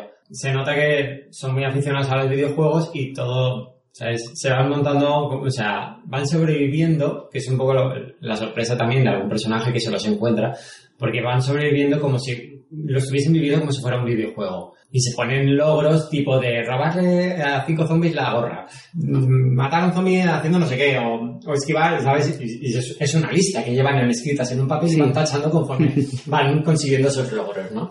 Y dentro de ese absurdo, pues es gracioso porque es su manera de sobrevivir a la- al apocalipsis. Y, y luego me, me hizo mucha gracia también, yo lo que he visto eh, de lo que es la serie es que la animación de los zombies y los monstruos no deja de ser muy amable. A mí me hizo pensar en un viejo videojuego, Plants vs. Zombies, no sé si lo recordáis. Sí, sí. El tipo de zombies son zombies muy ca- caricaturescos. Sí, tiene, tiene ese rollo, sí. La verdad es que no lo había pensado, pero sí, es, es ese tipo de caricatura 2D. Sí, sí, pues bueno, pues sí, lo, lo que he visto me ha hecho la suficiente gracia como para cuando tenga un ratillo terminar de ver el, el primer episodio. No sé si queréis comentar algo más. También me está recordando también un poco el diseño a Paranormal. Sí, quizás porque el personaje recuerda un poco a, a la- al de la película. ¿Era de la Laika? Sí, era de la Like, like es el, sí, el estudio, bueno, la... Que es un poco el anti, el anti Fan Hunter, porque en la película de Paranorman todo viene a que una chica, por tener eh, unos, unas habilidades o unos gustos distintos, ha sido quemada por bruja y es la que está montando todo el pollo. Que sí, porque al final lo que haces es a una persona que es diferente, eh, bueno, hacerle daño por eso, y es un poco lo que genera esa situación de... Sobre todo una mujer. Sí, cierto, cierto, cierto, cierto. Por cierto, eh, una, probablemente sea una de las mejores películas. Bueno, Laika tiene un montón de películas Laika buenas. se merece otro mini, ¿eh? Cuidado, Sí. si Mira. empezamos con Laika ya... Mira, mira, No he, visto, no he visto todavía la del eslabón perdido. Ay, por Dios. Ay, el, yo la tengo pendiente también, pero tengo muchas ganas. Sí, esa la tenemos pendiente, es, es cierto. Realmente no tiene muchas. La Laika no tiene. La productora Laika tampoco tiene tantas películas, tendrá cuatro o cinco, ¿no? Cua- Cuatro. Eh, Paranorman... Eh, Coraline es de Coraline- Laika. Coraline fue la primera, Paranorman. Mira, de Neil Gaiman. Box Troll, Y la de Cubo. Cubo y ahora Missing Link, el, el eslabón perdido. Y Missing Link. Pues mira, eh, oyentes, si alguno tiene interés, eh, te- estaría interesado en que hiciéramos un especial de Laika, que lo comente por Twitter o por correo y Sí, tal, por favor. porque sería por favor, sí, re- por favor. Y si- relativamente. Y si, queréis, y si queréis que hagamos otro de la Arman, porque la semana que viene estrenan la del Farmagedón de la Vega Sound con alienígenas. También estaríamos abiertos a otro especial animación en la Arman, que tampoco son muchas películas, empezando por Chicken Run y por... eh, Wallace y Gromit, la, Wallace y la Gromit. maldición. La maldición de la verdura era... ¿no? Sí, La maldición de las verduras. Sí, porque eh, es como si fuera el conejo lobo, pero... Spoiler, y ya, ya no vamos a seguir por ahí. Me parece, me parece que, que viendo, viendo la dirección en la que está tomando esto, que nos dirigimos peligrosamente a los spoilers, yo creo que es un buen momento para terminar. Eh, bueno, en resumidas cuentas, eh, de la sección que, del punto de partida de esta otra disolesión que estamos haciendo, eh, quedamos que Los últimos frikis de la Tierra es una serie entretenida que veríamos. Sí. Bien, bien, pues otra recomendación que podéis apuntar.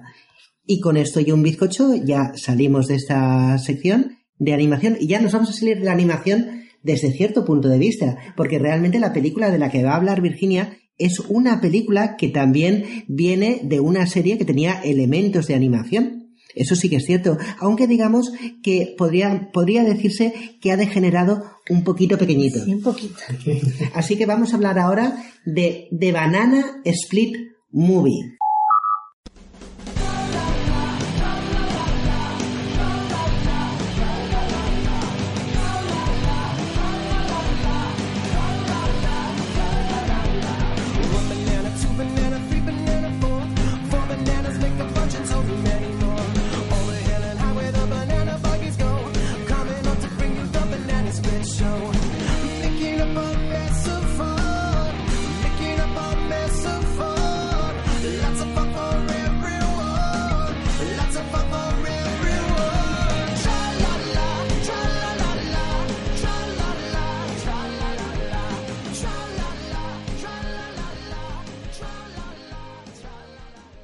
Mejor que sea Virginia la que ahora os explique vamos, ahora vamos de al, qué va al esto. al pringuecito. Sí, sí, porque esta, es una película pringosa. Voy a poneros en situación. Los Banana Splits era una serie auténtica de la Hanna-Barbera orientada a los niños, con personajes que eran como animalitos antropomórficos. ¿Eso cuándo? Creo que era entre los 60 a los 70, era bastante antigua.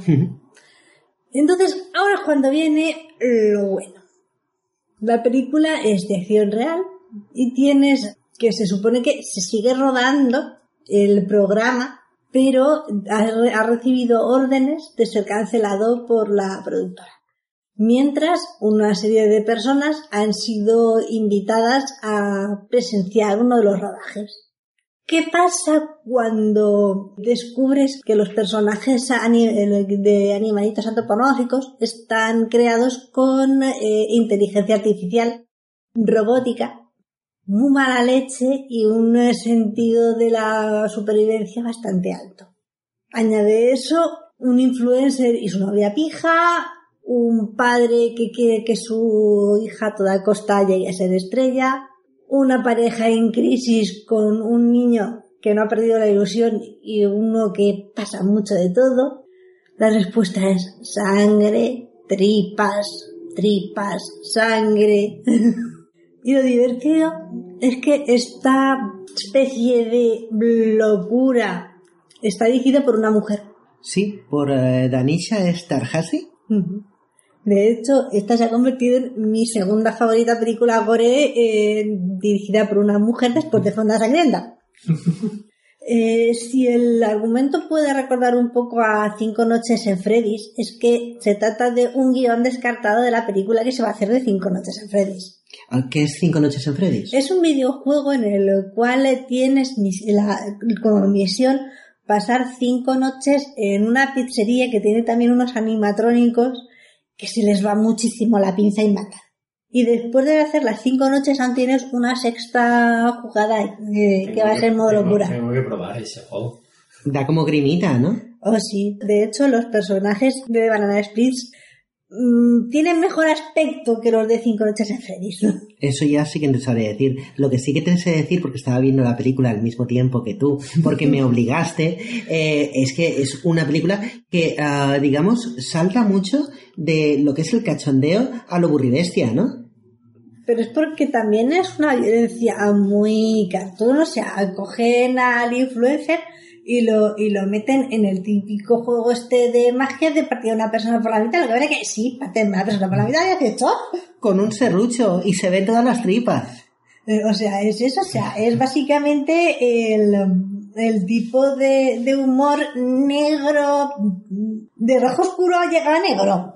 Sí, es, es, es muy rollo. Además, es una película bastante económica, siendo generosos, Sí, ¿no? sí, o sea, no, probablemente han conseguido la casquería en la, en la carnicería de la esquina, pero sí, pero no hay rostros eh, conocidos, ni siquiera los personas que, que doblaban a los Banana Splits originalmente están en el, en el elenco. No me extraña. De hecho, no sé cómo han conseguido que eh, Hanna Barbera eh, permita que, que se haga una película R sobre sus personajes. Eh, Es que eso es lo que me mata, o sea, es por- porque por- realmente la película es, te echas unas risas, no es que sea gran cosa, los efectos especiales son muy gráficos, pero tampoco es que estén especialmente bien hechos, lo que pasa es que cuando te descuidas, a la tripas a ir por ahí rodando, ¿no?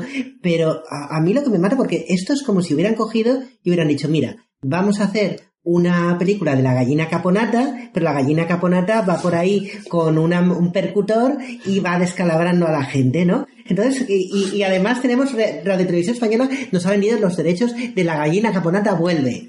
Y ahí, estrenada en cine, con Alex la Iglesia, La Gallina Caponata Vuelve. Entonces, es una cosa que me, me, me desconcierta un montón cómo los derechos de una serie que era para niños han terminado en manos de una gente que ha hecho una película gore. Gore risas, pero gore. Sí, es muy surrealista. es muy De hecho, eh, la- lo divertido es que precisamente Bueno, hay... Hanna, Hanna Barbera eh, ya no existe, ¿no? Fue No, absorbida, ¿no? eh, eh, creo que forma parte de... De Warner. Yo creo que Warner eh, absorbió. bueno, eh, Cartoon Network es el que ha... Bueno, no sé. Pues otra opción sería que hubiesen perdido los derechos de sus personajes y entonces... No, no, no sabemos exactamente qué ha pasado ahí. Por ejemplo, nosotros sabemos que Scooby-Doo, que es un personaje totalmente Hanna-Barbera, ahora pertenece a la Warner y la Sí. Warner es la que... No sé si eso ha pasado con todos los personajes Mm, de no la lo sé, Hanna-Barbera. Porque pero- en los créditos Hay muchos que se ponía... han perdido por el camino. Entre los supersónicos no se ha vuelto a hacer nada, por ejemplo. ¿no? Y eh, bueno, hay muchísimo, sí, hay muchísimo material de la Hanna-Barbera. Creo que hubo algunos intentos de resucitar a los personajes en los 90. ¿No hubo una película de los Picapiedra o dos? Sí, Sí, eh, lamentablemente. No, no era... digamos, digamos que no era especialmente brillante. Sí que hay, mira, ya que lo mencionáis, ahora que lo estáis diciendo, eh, esto se sale un poco, pero no se sale tanto, no se me había ocurrido, me acaba de venir el flash ahora. Creo que es, no estoy segura si es, no, no es Marvel, yo creo que es DC. DC está publicando cómics de personajes como los Picapiedra o el León Melquiades que son personajes de, de Hanna-Barbera, pero les está dando un toque realista y no estoy exagerando. O sea, por ejemplo, Los Picapiedra está planteado como una historia realista de los cavernícolas en esa sociedad medio troglodita, medio, medio tecnológica, con tecnología de piedra, pero sí, y problemas así como más profundos, un desarrollo de los personajes más de una crítica a la sociedad con más mala leche, además los personajes están dibujados con un estilo realista y son eh, cómics que están eh, no los conozco en profundidad, pero que están publicados por, eh, por DC. De hecho, DC, por ejemplo, ha, ha publicado también un cómic de Elmer Fudd. Elmer Fudd es una, el, el cazador que va siempre detrás de Bugs Bunny y está tratado como un tipo mai- o sea, lo que sería realmente no la caricatura, sino la persona real, que es un cazador desquiciado por encontrar a ese conejo. De hecho, hay un cómic de Elmer Fudd donde se, se enfrenta con otro personaje de los cómics de Zen, no sé quién era, no, no me acuerdo, no sé si sería Lobo o quién, pero y luego, no. y luego se quejan de las, de las escalofriantes aventuras de Fabri. eh, eh, eh, era una cosa muy loca. Lo que os quiero decir es que el tema de los derechos de los personajes de la Hanna Barbera, o sea, ha ido por unos derroteros realmente desconcertantes. Mira, precisamente se lo estoy enseñando ahora a, a Guillermo y a Virginia. Eh, es un cómic de Elmer Fudd contra Batman. Es un cómic oficial de DC y donde podemos ver en la portada de Mast, o sea, tú ves a Elmer Fudd con la actitud de estoy cazando conejos, pero ya ves a un tío que es un- un- una persona de verdad, un, un señor, no una caricatura, y por, por encima cubierto la sombra de Batman, y es un cómic real. Entonces, Eh, bueno, Seguro que no, esto no es la adaptación del, de, de Yo Quiero, o sea, esta cosa que van a estrenar eh, con No. Joaquin Phoenix. no, no, además atiza. O sea, está, el guion es de Tom King, que es uno de los eh, artistas ahora mismo de DC, de los guionistas, eh, precisamente de Batman. Es, ahora mismo, eh, los cómics de Tom King de, de Batman están siendo muy, muy populares y, y están dando muchísimo, muchísimo que, que hablar. Entonces, es, es muy desconcertante, efectivamente. Si algún oyente nos puede aclarar qué está pasando con los derechos de los personajes de Hanna Barbera y por qué se están haciendo cosas tan rarísimas, tenemos mucha curiosidad ver, porque nos lo expliquéis. En los, en los créditos sí que acreditan a Hanna Barbera como propietario de, de los Splits. Es una marca registrada, Hanna Barbera. Y yo, vale, o sea, pero ¿cómo os han permitido hacer esto? Pero, pero por eso os digo, eh, esto es algo, eh, no me imagino a, a- a Disney. O sea, un body count de más de 20 personas. Claro, claro. Entonces yo no me imagino a Disney cediendo, mira, os cedemos los derechos del ratón Mickey para que hagáis la matanza de Texas 20 con el ratón Mickey. No, no es asimilable. Entonces, ¿cómo ha pasado esto con los personajes de Hanna Barbera? Me tiene muy desconcertado. No, no lo sé. No sé qué muy bien que fuman en, en la Warner, pero por favor, que, que compartan. Sí, sí, que compartan porque sin duda es una sustancia ah, muy, muy, muy interesante. Y bueno, con esta divagación gore, gore copyright o no sé cómo, cómo llamarla, yo creo que ya hemos hablado, Virginia, hemos hablado lo suficiente ya de, de, de este, de, de esta entidad de que Voy a llamamos... buscar en la próxima ya. Bueno, eh, recordad, oyentes, la película es The Banana Movie Split. No, de Banana Splits Movie. Perdón, perdón, de Banana Split, es que estoy un traumatizado. La película es de Banana Split Movie y aquí la tenéis para verla si sois interesados o correr en dirección contraria si os asusta el concepto.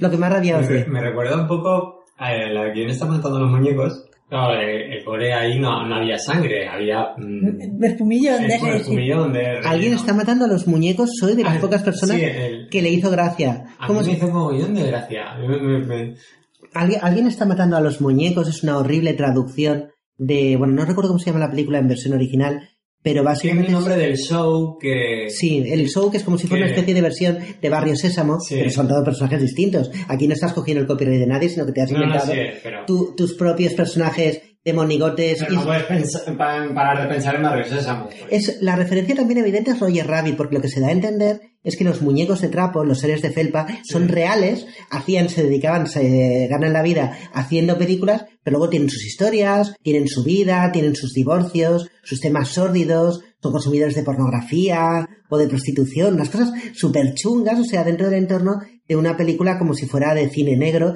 de film noir, y precisamente la protagonista es una actriz que a mí me gusta mucho, No sé si recuerdas, Sí, cómo se de- llama. Es Melissa algo. Melissa McCarthy. Melissa McCarthy. Melissa McCarthy. la- esta de- es del Saturday Night Live. Sí, de, de, chica. de hecho era una de las actrices protagonistas de la última película de Los Cazafantasmas, Sí, que desde aquí recomendamos, por cierto, a pesar de la, la horrible campaña ver, eh, han de sido odio. los protestones, los protestones de, que- de los que estábamos hablando antes. Sí, mira, al final todo nos lleva a lo mismo, al final eh, eh, todo es un círculo y todo, todo está conectado, como decían en De Dirk Gently. de Dear Yelny, todo está conectado y, y- y con razón. Y como todo está conectado, mejor desconecto de aquí porque si no, no saldremos nunca, empezaremos a, a unir un punto con otro y Dios sabe dónde nos llevará esto y al fin y al cabo el tiempo es limitado. Hito, hito, sí, vamos, a ver, va a ser un hito este podcast si llegamos al final porque no hacemos más que, que divagar. Así que voy a intentar, con vuestro permiso, dar eh, lo que podríamos llamar la nota no seria, pero bueno, cambiar un poco de registro y nos vamos a volver al mundo de la ciencia ficción, de la literatura de ciencia ficción, porque os voy a hablar de una novela. La novela es El largo viaje a un pequeño planeta iracundo.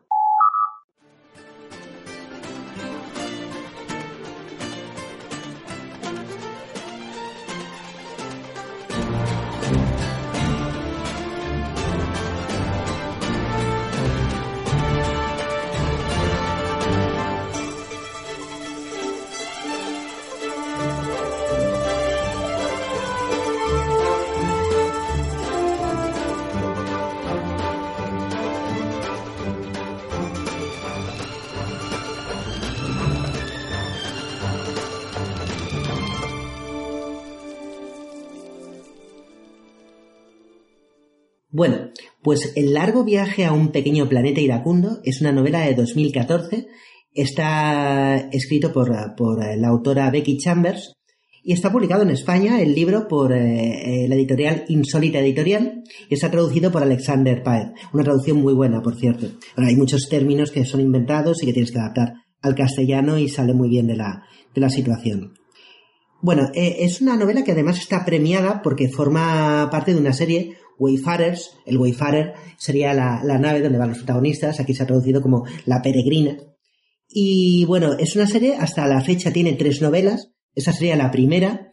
Y eso tiene una historia curiosa porque empezó como un proyecto financiado por crowdfunding.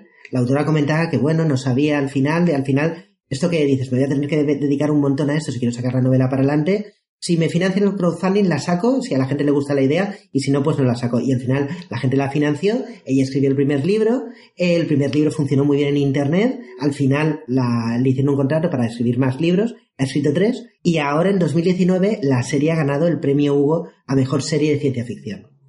Entonces, ¿de qué va el largo viaje? Bueno, básicamente es space opera. Y se supone que se enclava en un género del que se habla mucho últimamente, que se llama Hope Punk. Hope Punk, quedaros con este nombre porque luego volveré a, ello. Y bueno, las referencias de la novela son evidentes. Es, difícil no pensar en Star Trek, la nueva generación. De, hecho, la propia autora comenta que es fan total, aunque yo pensé más en Farscape o sobre todo en Firefly. Ya iréis viendo. Pero os voy comentando. Escenario. El futuro. Concretamente, un futuro espacial. El espacio está repleto de distintas especies inteligentes. No todas ellas son antropomorfas. Muchas tienen una morfología muy diferente a la de las personas y con muchísimas culturas distintas. Algunas de ellas sí conforman una organización supraplanetaria, la Confederación Galáctica, es un poco rollo la Federación, pero a diferencia de Star Trek, la Tierra no forma parte de la Confederación Galáctica. De hecho, la Tierra es un poco paria. En el estatus político es una potencia de segunda categoría. De hecho, no ayuda para nada que la Tierra en un momento determinado se rompiera en, uh, por así decirlo, en dos grandes grupos. Los exodanos, que es gente que eh, era básicamente gente con pocos recursos, que se fue de la Tierra cuando la Tierra empezó a, ser inviable vivir dentro de la Tierra por circunstancias y se fueron a, a coger naves espaciales y se fueron de la Tierra y vagan por el espacio y no tienen planeta propio.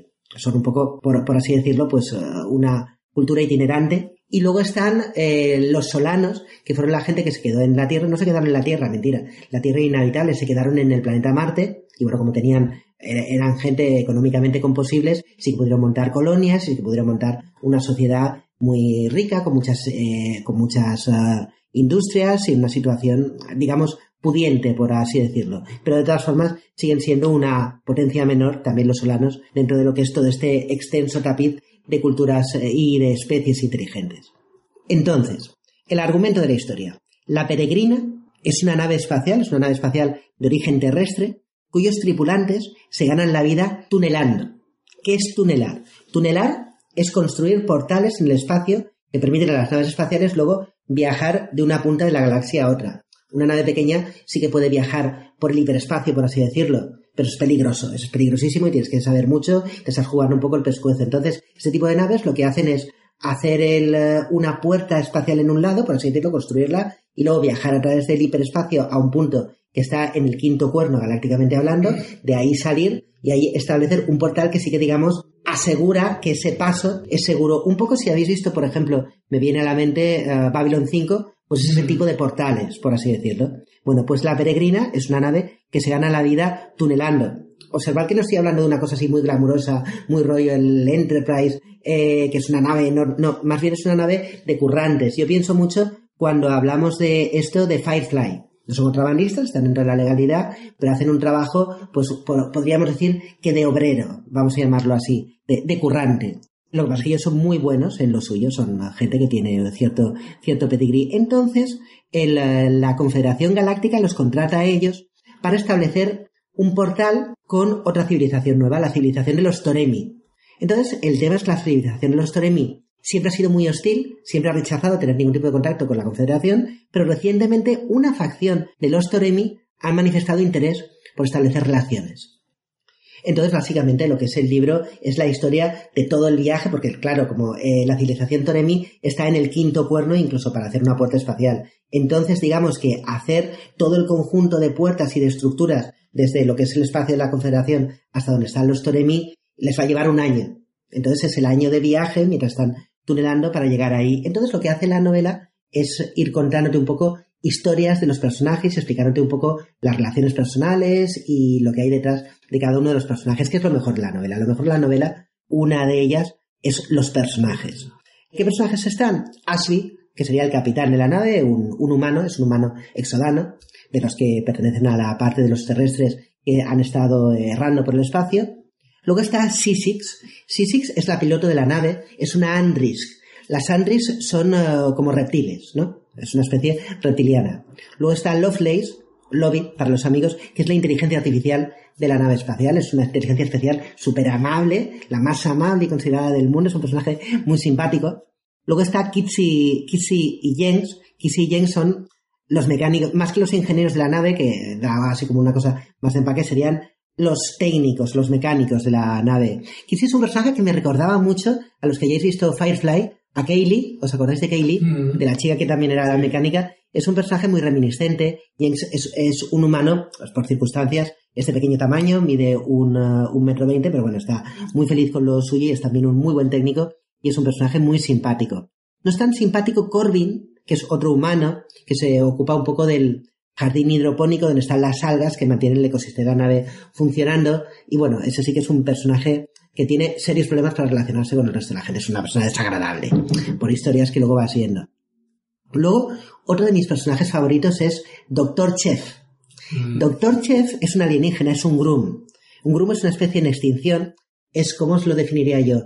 Es como un teleñeco de estos grandotes, enormes, con seis extremidades, que pueden funcionar tanto como piernas o como brazos, dirá dos metros y medio. Es también muy amable, y lo bueno, se llama Doctor Chef porque el nombre suyo es impronunciable, pero como es el doctor de la nave y también es el cocinero, pues Doctor Chef y ya nos entendemos. Es un personaje muy, muy simpático. Es uno de los personajes que te encuentras, o sea, eh, ni siquiera tiene una cara convencional. La cara que tiene, eh, por, por, ejemplo, la boca es como un pliegue eh, vertical y un pliegue horizontal. La forma de reírse que tiene no es evidente. Eh, de hecho, ellos no hablan, él ha aprendido a hablar, a comunicarse por sonidos, porque tiene que estar con una nave donde todo el resto de la gente se comunica por palabras, pues bien, pero la forma de comunicarse de ellos es distinta, lo que pasa es que pues ha aprendido, se ha ajustado a eso. Luego otro personaje que también me recordó a otro personaje, esta vez de Farscape, es Ohan. Ohan es o son el navegante de la nave, eso que se llama un parsiana. Un parsianat, uh, los sianats son una especie simbiótica. Entonces los Cyanat eh, se pueden, digamos, acoplar con un virus y ese virus, que se llama el susurrante, eh, hace modificaciones en su cerebro para que sean capaces de orientarse por el, por el hiperespacio. La razón por que las naves tuneladoras pueden viajar dentro es porque, digamos, la percepción dentro del hiperespacio para una persona normal es imposible orientarse. Las tres dimensiones no tienen sentido.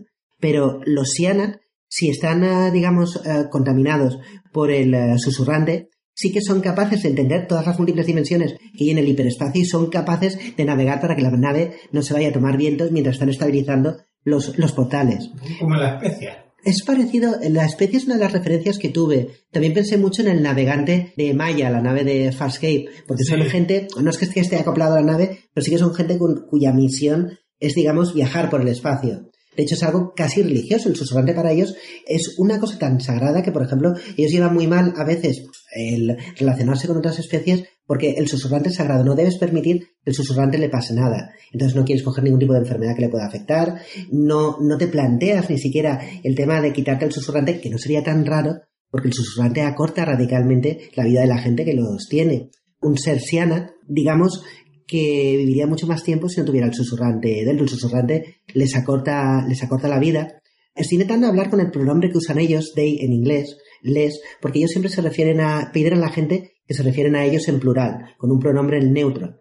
Porque son ellos el, el individuo y el, y el susurrante. Y para ellos es sagrado, es decir, o sea, no te puedes plantear el tema de quitarte el susurrante, aunque eso prolongaría tu vida. Lo cual también pues genera una serie de cosas. Si no te quitas el susurrante, terminas teniendo una, una enfermedad degenerativa, como, como la ELA, por ejemplo. Y terminas pues muriéndote, ¿no? Que pasa bueno, ellos viven para eso. Y luego está Rosemary. Rosemary es una chica que acaba de salir de la universidad y ella la fichan por una cosa que no suelo ver en una space opera. La fichan como administrativa, porque ellos son, al fin y al cabo, lo que llevan es a cuestas en lo que es la peregrina, una empresa, se dedican a tunelar, y todo lo que implica para, para ir de un sitio a otro, de un planeta a otro, requiere papeleo, hay mucha burocracia, en la Confederación Galáctica hay mucha burocracia, y necesitan una administrativa. Qué gracia. Y luego ella tiene su historia personal, ella tiene un ramón de historia personal atrás, que de momento pues se ha ido de su planeta porque no quiere saber nada de, de su planeta y de su familia y de su gente, eso lo ves, pero no sabes por qué, eso se desarrolla en el, en el libro, y bueno, es una persona que ha estado toda su vida con humanos, sí que ha estado estudiando, o sea, no es, no es trivial, no te metes así y tal cual, porque también has tenido que estudiar para, digamos, eh, aprender a relacionarte con otras especies que no son las, las humanas.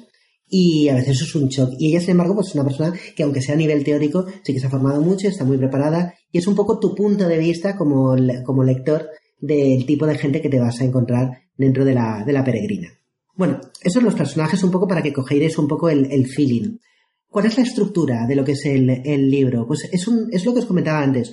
Es un libro ah, muy episódico, es un libro que podría ser como la primera temporada de Star Trek La Nueva Generación, en el sentido de cada capítulo al final, más que, digamos que el viaje es la excusa. Aunque el viaje al final pasan cosas y al final de temporada, realmente lo interesante es que en cada capítulo pasa algo que afecta a un personaje, hay alguna trama secundaria, pero pasa una pequeña historia, o conoces una pequeña situación a partir de un personaje, o tienes un flashback de dónde viene ese personaje, y cada capítulo es una pequeña historia independiente que te va acercando más a quiénes son esos personajes, por qué están ahí, qué relaciones tienen en- entre, entre ellos, la cultura que tienen sus especies y los conflictos que eso puede generar.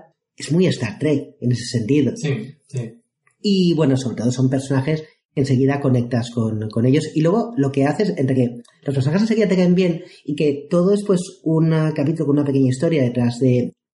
No es que sean eh, historias cortas, ¿no? Pero cada capítulo está muy centrado en un personaje y hace que la lectura sea muy ligera. Yo el libro me lo he pasado muy, muy, muy, muy bien leyéndolo y siempre lo comento aquí. Yo soy un, un lector lento. A mí me cuesta mucho engancharme en un libro, lo que hace que tarde mucho en leer los libros y cuando llego al final digo, jo, tengo ganas de terminar para pasar a otra cosa. Aquí no, aquí me dio rabia que se acabara. Quería que me hubiera durado más. Por eso os digo que es un libro muy ameno para leerlo como, como lectura de, de entretenimiento, pero también quería decir una cosa, que sea ameno que no os engañe. O sea, es un libro que está muy currado en lo que se llama el world building, es decir, lo muchísimo que han trabajado en describir la tecnología que usan, con todas sus limitaciones y todas sus normas, describir las culturas de las especies, las culturas, incluso dentro de la misma especie hay distintas culturas, como pasa con los humanos, las diferencias antropológicas eh, de los humanos del futuro, de, de otras especies, los conflictos y problemas que genera eso, todo eso está trabajadísimo. Es decir, o sea, no tiene nada que envidiar a otras novelas de ciencia ficción que también hayan trabajado mucho su background. En ese sentido, es una novela que está muy bien. Y luego, pues, esto, como está expresado a través de estos personajes que enseguida se, se hacen de querer y enseguida conectas con, con ellos, hace que sea muy, muy, muy, muy, muy eh, entretenido y que, que, quieres que la novela dure, o como es mi caso, me voy a ir a la segunda, pero fijo en cuanto la publiquen en España, porque la segunda novela, que creo que se llama A Closed and Common Orbit, creo que está a punto de publicarse también. Estaré pendiente, con toda seguridad. Y luego, una cosa que quería comentar también es el tono. A ver cómo os diría yo. En la ciencia ficción espacial, que siempre ha sido una cosa más familiar, más tirando al entretenimiento y siempre muy positiva. Star Trek es una serie que arrastra con, consigo el ser muy optimista en cuanto a dónde puede terminar el ser humano, incluso con sus problemas y sus conflictos y, tal. Pero, sin embargo, eh, de un tiempo a esta parte, eh, la Space Opera, y, en eso tenido mucho que ver en los últimos 10 años la nueva versión de Battlestar Galactica, la Space Opera ha ido tirando, sobre todo en, lo audiovisual, la literatura lo he seguido menos, pero un tono más siniestro, más oscuro, más de conspiraciones, más del compañero te puede apuñalar por la espalda. Entonces, Battlestar Galáctica, Dark Matter, incluso la primera temporada de Discovery iban un poco en esa línea. Entonces, la saga de la peregrina, sin embargo, pertenece a un movimiento en la ciencia ficción que ya se le ha dado un nombre y que se llama Hope Punk Esperanza Punk, haciendo una, una traducción muy bruta. La idea es que, sin que sea infantil, sin caer en la utopía, sin embargo, una novela como El largo viaje, un pequeño planeta iracundo, es mucho más optimista que estos ejemplos que acabo de mencionar y tiene mucha más fe en los seres humanos o sapientes, como se llaman aquí para extender a todos los que son, a todas las especies que tienen eh, inteligencia, y es muy optimista en cuanto a que en el fondo la gente básicamente pues quiere estar bien y a buenas con, eh, con los demás y que el tema de la exploración espacial nos puede llevar a conocer a muchas más culturas y a mejorarnos nosotros mismos. Es como os digo, en ese sentido, esta novela es muy deudora de Star Trek, concretamente de Star Trek, la nueva generación, quizás también de Voyager, es otra serie que me vino a la, a, la mente y la propia autora lo ha mencionado como una de sus referencias. Así que por, por ir terminando, aunque, como os digo, no hay una historia global que articule el libro. Alguien podría decir que la historia global es lo menos interesante por esta estructura que está más segmentada y que sobre todo es una presentación de personajes. Como los personajes están súper bien y es lo que te hace conectar con la novela y el universo eh, que tiene es súper interesante. Yo particularmente me lo he pasado muy, muy, muy, muy bien leyendo esta novela y os animo a que le deis una, una oportunidad porque además se lee en un pispas, no es además una novela demasiado grande. Así que, como os digo, os recomiendo mucho El largo viaje a un pequeño planeta iracundo de Becky Chambers y que sepáis, como os decía hace un momento, que tiene otras dos novelas, una que están a punto de publicar en castellano, que es A Closed and Common Orbit, eh, escrita en 2016, pero se va a estrenar ahora, perdón, se va a publicar ahora. Y hay una tercera novela que se publicó en 2018 que es Record of a Spaceborne Few. Entonces nada, que sepáis que ahí están y que bueno, a mí por lo menos me han, me han gustado mucho. No sé si queréis preguntarme algo o ya estáis aquí catatónicos con el tostón que hemos sacado. estaba buscando el libro, no lo he encontrado en la tienda digital de, de iBooks, ¿no? de, de Apple. Sí, está publicado. publicado en formato físico. Está en Amazon, yo creo que está publicado tanto en formato físico y yo de hecho lo compré en formato digital. Yo lo compré a través de Amazon y en Amazon es muy fácil de, de encontrar. Y además no es caro, porque a muchas Muchas novelas de ciencia ficción ahora se publican a un precio muy en digital, a un precio muy razonable. Algunas no, algunas se la publican igual que el libro físico y eso me da mucha rabia. Pero esta concretamente creo que me costó 6 euros. No está mal. Que es un precio razonable para un libro, un libro digital. En España. ¿Qué decir? Para España sí. Para España es, está bien, estaría bien que fueran más baratos, pero 6 euros está bien. Es más barato que una edición de bolsillo, que es lo suyo. Yo tenía curiosidad cuando has mencionado cuando, cuando van tonelando, básicamente es llegar al otro lado Sí. y hacer el portal. Sí, básicamente, que digamos que eh, creas el portal por un lado, que es lo que, digamos, te estabiliza uno de los extremos, ya te metes en el hiperespacio y empiezas a navegar y empiezas a, digamos, poner puntos intermedios para que ese túnel que tú creas sea estable dentro del O sea, hiperespacio. apuntalar. Sí, sí, es una buena des- descripción. Es apuntalar un... Pero solo necesitas dos puertas. Habías mencionado que iban que durante un año iban creando varias puertas. Porque, Van porque creando- secciones. Al final esto, eh, si no recuerdo mal, al final son solo dos extremos, pero tú en el hiperespacio, como dice Virginia, tienes que ir apuntalando el conducto porque es un conducto muy largo. Y para que las naves, digamos, no se desvíen dentro del hiperespacio, tienes que estar poniendo continuamente, vamos a llamarlo así, boyas. ¿No? Valijas. Exacto, balizas para que las naves, digamos, porque el gran problema, como te digo, solamente un Parsianat puede viajar dentro del eh, hiperespacio sin, ah, sin tener esa referencia de boyas y aún así es muy peligroso. O sea, hay naves que, que se pierden por ahí, pero una nave convencional entra por un punto y sale por otro si el portal está bien hecho. Vale. Está interesante el. Hay, conceptos que están muy bien. Os comentaba el tema del choque cultural. Por ejemplo, hay una cultura, los Toremis, que es los que llevan al clímax final de, la historia. Los Toremi es una raza que tiene el siguiente problema. Es una cultura que, digamos que cuando se enfrenta a la realidad, pues asume que la realidad es una determinada forma. Hay una determinada verdad, ¿no? El problema es que, claro, como vosotros sabéis, la verdad es subjetiva, depende mucho de tu punto de vista, de tu cultura y tal. Entonces, la forma en la que los Toremi, cuando, digamos, hay una, hay un conflicto entre cómo interpretas tú las cosas, pues la lluvia está bien, o la lluvia no está tan bien. Eso no es aceptable. No es, bueno, yo, a mí me gusta más la lluvia, a mí me gusta menos. La lluvia está bien o está mal. Si hay un conflicto, se resuelve de la siguiente forma. Eh, una facción destroza a la otra y los que queden en pie con una determinada idea, esa es la idea buena. Ni siquiera es una cuestión, eh, digamos, joder, que intolerantes. Está programado en su ADN. La forma, digamos, de conformar su realidad es que si alguien tiene un- una concepción de la realidad distinta de la tuya, es un problema. La compulsión es despedazarlos.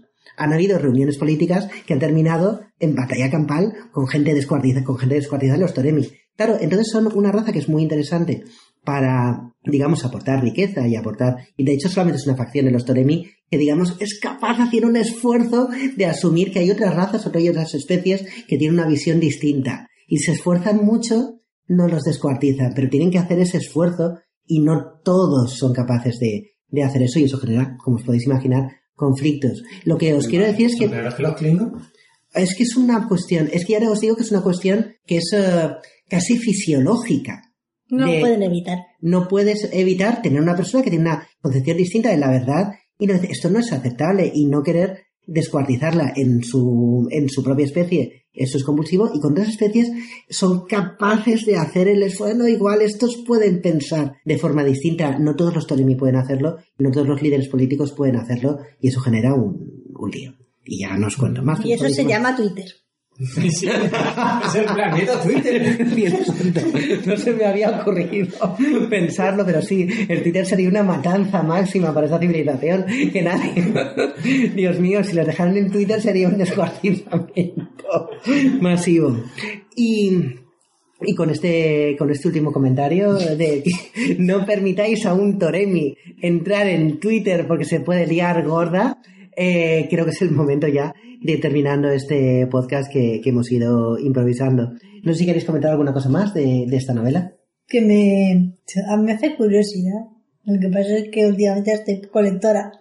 Aún así esta me pica. Esta, esta novela estaría... A mí me ha, me ha gustado la premisa y, y la historia de los personajes me llama la atención. Yo sí la buscaré. y, es, y es además muy, muy peliculera, es decir, me sorprendería que me hicieran, está pidiendo que le hagan una serie. O sea, Sí, ya os digo que, sí. que es, es muy fácil de hacer una serie de estas características. pues, ¿En, en qué serie había? Es que cuando has dicho el Doctor Chef, había una serie que, había un personaje recurrente que era un... bueno, en Star Trek Enterprise está el... no, no, No, era, era, un, era un chef también que tenía varios brazos. Ay, pues no me acuerdo. Y no sé, y... y- No te refieres a Nelix de Boyer, no, no, claro. No, no, No, no, no. no tenía dos brazos. Eh, no sé si era en, en Fairfield En Firefly no recuerdo que hubiera un... o- Eh, Farscape, el piloto tenía varios brazos. Tenía varios brazos, no, pero era un chef, era un chef. Y Estaba en una estación a la que solían ir de vez en cuando. No recuerdo en qué serie. Eso parece más de Ricky Morty, ¿eh? No, no, porque era, era animatrónica. Era Era un tío con varios brazos que servía platos con A varios ver, brazos. eh, Farscape era una serie que le gustaba mucho recurrir a animatrónicas, si os acordáis. Yo creo que O era... podría ser en el episodio 2. Porque yo me acuerdo de No que se va, una de las se va de que un veíamos diner, había, había un chef con, con cuatro o seis brazos. se creo va a que- a un diner y creo que... el- Y no era, no era el chef de la nave, era un chef que estaba en algún sitio... Sí, eh, Virginia lo está pillando. Virginia está hablando del episodio 2 de Star Wars, ¿verdad? Sí, porque hay un momento en el que Obi-Wan se va a ver a un colega que trabaja en una especie de dinner que hay en, no sé, en Naboo. Podría ser que fuera o en algún sitio de Ese esto. era del palo también, pero no es lo que tengo yo en mente. ¿No? Eh, Porque sí que era, además era, era muy, una raza alienígena, pero tenía un No, bostazo estaba, estaba hecho en 3D. Sí, efectivamente. Y tú dices 3D. un animatrónico. Yo era una, ya lo busqué. ya lo- Sí, sí, sí, porque nos has explicado. Si algún oyente sabe de qué personaje y de qué serie está hablando. Exacto. está hablando Guillermo, porque me ha picado también bastante la, la curiosidad. Y bueno, eso es todo por hoy. Eh, voy a pedir disculpas a muchísimos oyentes que han hecho comentarios en Twitter, en Evox y en el blog, que hemos tenido bastantes, pero sinceramente con toda esta improvisación no me ha dado tiempo a preparar nada y a leerme los mensajes y lo lamento profundamente. Espero poder recapitular un poquito más en, eh, en próximos podcasts. Pero mientras tanto sí que nos hemos esforzado en contestaros a todos en blog, que teníamos bastante retraso, en Evox y en Twitter. Y por favor, seguid comentándonos y mandándonos cosas, porque realmente muchas veces nos dais pie luego a terminar hablando de, de temas. En el próximo nos pondremos al día y lo sacaremos en antena. Sí, sí, por favor. Y nada, esperamos que os hayamos podido entretener con este podcast en el que podríamos decir que potencia de curvatura como tal no hemos tenido, pero oye, con los motores auxiliares hemos metido toda la caña ver, que hemos podido. hemos- no hemos tenido curvatura, hemos hecho mucho zigzag. Sí, eso también. Hemos aprovechado la gravedad de la Tierra. Ha, ha sido un podcast muy divagatorio y también os pedimos disculpas o no, porque a algunos os gusta que divaguemos. Hay, hay gente pato. Pero bueno, los que no os guste la divagación, perdón, y los que os guste la divagación, este ha sido vuestro podcast. Hemos hablado de todo un poco. Y si queréis decirnos cosas, recordad que podéis poneros en contacto con nosotros por los procedimientos habituales. Podéis mandaros mensajes a nuestro Twitter, porque nosotros no somos Toremi, y podéis mandarnos cosas al Twitter, que es arroba clubfdo. También podéis mandarnos emails a nuestra cuenta de correo electrónico fuera y podéis participar con vuestras aportaciones en nuestro blog fuera de. Y como estamos en iVoox, si nos ponéis comentarios en iVoox, pues oye, también está bien. Y eso es todo por hoy. Y recordando al maestro Carles, del que solo soy un pobre y humilde discípulo, voy a intentar cerrar el podcast con una cita. Y mira por dónde, así buscando he encontrado una que queda al pelo, sobre todo porque hemos terminado con una novela. La cita es la siguiente. Un libro es un sueño que sostienes en tus manos. De Neil Gaiman, como era evidente. Long life and fun y adiós.